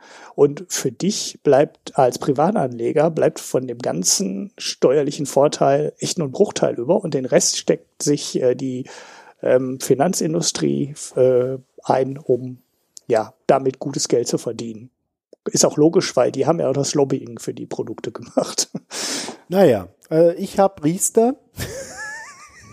ja. Wegen der Förderung. Weißt du, das wird ja dann bis zum gewissen Punkt verdoppelt oder so. Also je nachdem, wie viel du da einzahlst, äh, kann man eine ordentliche Förderung rausholen und äh, die habe ich mitgenommen. Dann habe ich eine Direktversicherung, die geht direkt von meinem äh, Gehaltszettel runter, so dass da die mhm. äh, entsprechenden äh, Steuern und Gebühren, sage ich dazu immer, äh, eingespart werden können. Und ich habe eine, wie heißt das, eine Arbeitsunfähigkeitsversicherung. Mhm. Und äh, diese Arbeitsunfähigkeitsversicherung ist so strukturiert, dass ich äh, äh also dass dieses Geld nicht völlig verschwindet. Mhm. Normalerweise ja so Versicherung, zahlst da ein, wenn nichts passiert, äh, Glück gehabt, in Anführungszeichen, und das Geld ist weg. Und äh, das ist aber fondgebunden, das Ding. Und je nachdem, wie viel Rendite da reinkommt, äh, bekomme ich, ähm, wie viel ist es? Zwei Drittel bis äh, äh alles hat dann mhm. quasi als Rente zurück. Mhm. Das ist aber so ein, so ein, äh, ja, so ein Ding wahrscheinlich, wo Finanztest sofort von abraten würde, weil so ein komisches Twitter aus Vorsorge und Berufsunfähigkeit oder ja, ähm, aber die können eventuell doch Sinn geben manchmal. Naja, ich, weiß, ich habe hab halt ne? nach einem Produkt gesucht, bei dem ich äh, halt das Geld nicht verliere, was ich für für so äh, für so eine Berufsunfähigkeitsversicherung einzahlen muss. Ich zahle da mhm. mehr ein, als ich müsste, ja, also das reine Produkt selber wäre günstiger, aber dafür wäre halt alles weg. Mhm. So, und so ist die Rechnung halt für mich äh, ganz okay. Ja, natürlich, es ist halt immer noch eine Versicherung und äh, wahrscheinlich findet Finanz das hier auch scheiße. Aber äh, für mich macht sie halt in dem Falle Sinn. Mhm. Ja, und so habe ich halt so meine kleinen Produktchen und äh, keine Ahnung, ob ich damit meine Rentenlücke schließen kann, wahrscheinlich eher nicht. Das heißt, ich müsste dann auch noch irgendwo anders Geld herbekommen. Podcast. Zum durch Podcast. Podcast. Vollzeit-Podcast. Ja, nee, also es ist, ähm, das Problem ist, du kannst ja gar nicht so viel Geld zurücklegen, äh, wie, um diese scheiß Lücke da zu schließen. Ja, du kannst damit ja, auch du darfst nicht so viel teures Bio-Obst kaufen. Also, ja, genau, damit fängt es dann an. von Aldi ne? kaufen und das sparen, ja. Ja, Genau, dann sterbe ja, ich. Du musst äh, völlig egoistisch denken. Dann sterbe ich irgendwie fünf Jahre eher und die Rechnung rechnet sich wieder nicht. ja, oder wir haben keine Bienen mehr und sterben alle, ne, weil die, nichts mehr befruchtet wird, weil alle nur noch auf Monokulturen anbauen. Aber egal, wir haben die Altersvorsorge sicher.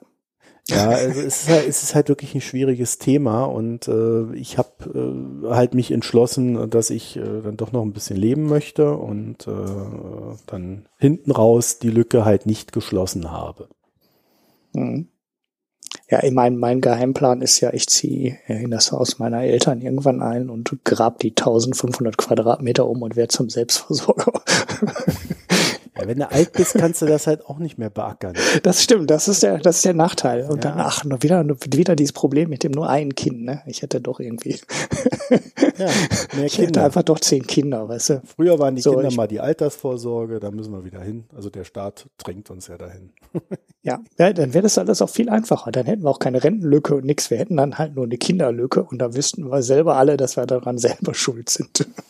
Ja, Ganz ich dachte allein. ja irgendwie auch, man würde dann irgendwann mal 60 Prozent bekommen. Heute bekommst du ja nur noch 40 Prozent Rente und äh, so, so sind dann halt die Kosten auch wieder ganz andere als da, wo ich mal angefangen habe, mich damit zu beschäftigen. Und äh, auch das schwankt ja dann wieder ständig. Also so, es, es gibt halt keine so richtige Wahrheit, aber solange man halt nicht irgendwie generell äh, extrem gut gebettet ist, hat man da halt ein Problem. Hm. Zumindest im Alter hin. Ja, ja. Also ich denke schon, dass ich äh, wahrscheinlich dann so irgendwie auch ein bisschen länger arbeiten werde.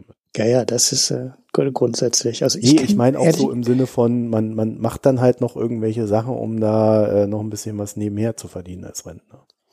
Ja, ja, ja, da, da gehe ich eigentlich auch fast von aus, also von ja. 67 und mich zu Ruhe. Komischerweise, ähm, wir haben ja beide studiert, ne? Ich kenne mindestens nee, zwei Handwerker. Ich habe für sowas keine Zeit gehabt. Ah, du hast für sowas gar keine Zeit gehabt. Äh, dann hast du, äh, ich kenne mindestens zwei Handwerker, die ernsthaft vorhaben, mit 55 beziehungsweise 58 aufzuhören zu arbeiten, weil dann habe ich mein Geld verdient. Ja, da denke ich immer, wieso bin ich überhaupt zur Uni gelaufen? Bin ich doof? Ich sag dazu nur, ich sag dazu nur, mein Nachbar ist Versicherungsmakler und hat sich jetzt mit 54 zur Ruhe gesetzt. Ja, ja, wahrscheinlich hätte ich auch einfach Versicherung verticken sollen, statt Versicherung abzuschließen.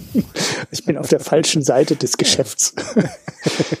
ja, guter Plan. Also, nein, äh, ich glaube, ich, glaub, ich habe es ja letztes Mal irgendwie schon erwähnt, Insolvenzverwalter äh, äh, soll, sollte man werden.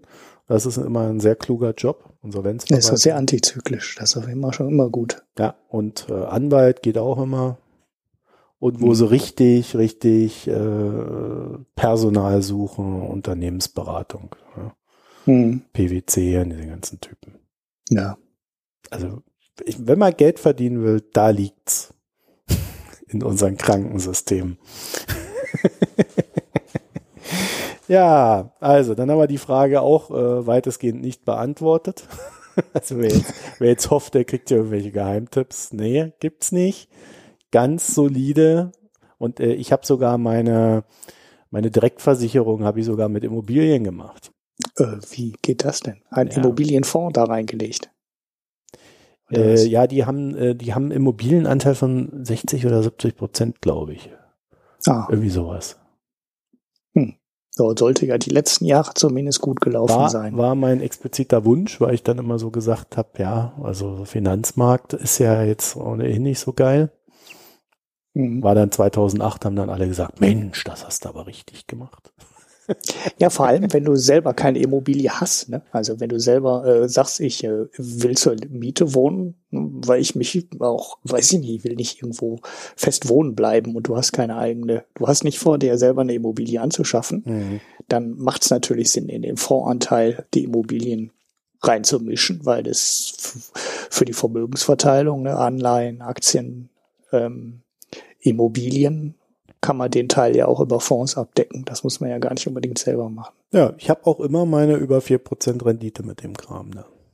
Hm. Läuft gut. Ja, und vor, vor allem fast komplett steuerfrei, ne? Weil die Immobilienfonds ja generell, ich weiß nicht, ob das immer noch so ist, aber zumindest früher haben die ja immer drei Viertel oder noch mehr steuerfrei ausgeschüttet. Keine Ahnung, ehrlich gesagt. Aber wenn es in der Versicherung ist, dann stellt sich das Problem sowieso nicht, weil wenn du es in der Direktversicherung machst, dann ist es ja grundsätzlich steuerfrei. Das ist ja der Gag an der Direktversicherung. Ja, außer sie ändern dann wieder irgendwas und äh, dann stehst ja. du da. Ja, ja, das habe ich. Das habe ich dann in so einem Fonds, den die dann nachträglich, ne, also auch ja. in Lebensversicherung, das ja auch mal, ne, du konntest ja eine Lebensversicherung abschließen ähm, und dann haben die gesagt, so ja, wir ändern ja jetzt die Bedingungen hier für Lebensversicherung und ähm, Steuerung, aber wir greifen in alte äh, garantiert nicht ein. So, und dann haben die das ganz groß angekündigt, gesagt, nein, da ändert sich nichts. Und äh, zehn Jahre später ändern sie halt doch was, wenn das kaum noch jemanden betrifft. Das ist halt äh, das Übliche. Ne? Von erstmal, wenn es ganz viele betrifft, sagt man, ja, das fassen wir alles nicht an und es gibt Bestandsschutz und äh, wenn das dann irgendwann die meisten Versicherungen ausgelaufen sind, sagt man, ach nö, ändern wir jetzt doch, weil es ja ungerecht gegenüber den anderen, wenn es für euch Bestandsschutz gibt und äh, für die anderen äh, ist die Besteuerung dann eine ganz andere und dann oh, wird der ganze Kram oh, angepasst ja. und dann ist dann auf einmal nichts mehr mit Bestandsschutz, da kann man sich auf die Politik auch exakt gar nicht verlassen solange man in der Mehrheit ist, äh, ist man sicher und irgendwann, wenn man dann am Ende einer der Doofen ist, die in der Minderheit ist, äh, dann ändern sie es halt dann doch. Das Aber ist, Ulrich, das ja. ist doch gelebte Demokratie. Das ist gelebte Demokratie. Ja, genau so läuft das. Man muss immer mit der Masse ja, gehen. Das genau. ist das Schöne, ne? Wenn du too big to fail ist, ne, äh, bist, also du, das heißt, du dich, das betrifft alle, ähm, dann, äh, dann gehen sie halt, äh, dann traut sich halt kein Politiker, das zu ändern. Und wenn du halt die Minderheit bist, dann ist es halt viel einfacher, äh, dann zuzugreifen, weil die kann sich halt nicht organisieren und wehren. Ja, so, und in dem Sinne, ich schlafe gleich ein, weil ich so müde bin vor lauter Arbeiten. Es ist äh, Jetlag. Ja, ja, den auch. In äh, Russland sind ja jetzt zwei Stunden voraus. Mhm. Also da ist es ja jetzt um 23.32 Uhr. Ja, und das ist spät. Ja, genau. deswegen bin ich müde. Ich muss jetzt ins Bett. Ja, seid ihr gegönnt. ja, ich habe keine Ahnung, wann ich den Podcast schneiden soll. Morgen ist ja schon Freitag. Äh, weil normalerweise mache ich das ja mal taggleich. Oh, mal gucken, wann wir rauskommen. So, dann würde ich sagen, machen wir mal Schluss für heute und hören uns dann nächste Woche wieder. Nächste Woche haben wir hoffentlich eine Gästin. Mhm. Ja, zumindest ist das geplant. Ich hoffe, sie sagt ja. nicht nochmal ab. Wir haben ja, ja eigentlich sollte es heute schon kommen. Wir haben uns die Themen wieder völlig aus den Ärmeln geschockelt, weil wir waren eigentlich auf was anderes vorbereitet. Nein, stimmt nicht. Wir wussten es schon etwas länger. Also genau, du hast nur deine Messages nicht gelesen. Genau, ich, ich hätte es auch wissen können. Aber das kommen wir, äh, genau. Ja. Die UBS-Studie hatte ich ja eh gelesen. Ja, ja, nee, äh, in dem Sinne sind wir dann durch und ähm, was machen wir mal? Mach du mal den Schluss. Äh, ja, ähm, Unterstützung, Patreon, äh, PayPal. Wir haben schon lange kein Geld mehr über PayPal bekommen. Ähm, wir haben ja jetzt auch einen Oligarchen, aber trotzdem PayPal geht immer. Wir haben jetzt Und sogar auch einen Vorstand. Während der Sendung ist jemand Vorstand geworden auf, auf äh, Steady. Oh. Ja. Ich, ich kriege diese Steady-Meldung nicht. Also von dem Oligarchen war ich ja vorhin auch total überrascht, ähm, dass wir jetzt einen Oligarchen ähm, als Unterstützer haben. Also Steady, Patreon, äh, PayPal oder ähm, äh, die klassische Überweisung äh, sind immer gerne gesehen. Ja, ähm, Leserkommentare, das hat sich, also die eine Folge war ein bisschen, war ein bisschen lahm, aber jetzt in der letzten Folge hatten wir wieder über 20 Kommentare. Ähm, da sind gerne, 15 von uns, oder? Ja, okay, das ist jetzt, jetzt sag doch sowas nicht, äh, verrat dann doch die Details nicht, aber ähm, immer gerne gesehen Kommentare. Wir haben ja auch so ein paar Sachen, die wir offen lassen oder offen lassen müssen, weil wir es selber nicht wissen. Einen ganz lustigen, ganz lustigen Link auf äh, IT-Comics. Äh, und äh, ja, sind wir gern gesehen. Und ja, ansonsten danke an alle Hörer, alle Spender. Empfehlt uns weiter, hinterlasst uns gute Kritiken bei iTunes. Ähm, die schlechten bitte in die Kommentare. Ähm, und ja, nächste Folge, wenn die Gästin kommt, wird auf jeden Fall interessant wir hoffen, die Folge war auch interessant und äh, ja, vielen Dank fürs Zuhören und äh, bis zum nächsten Mal. Bis bald. Ciao. Tschüss.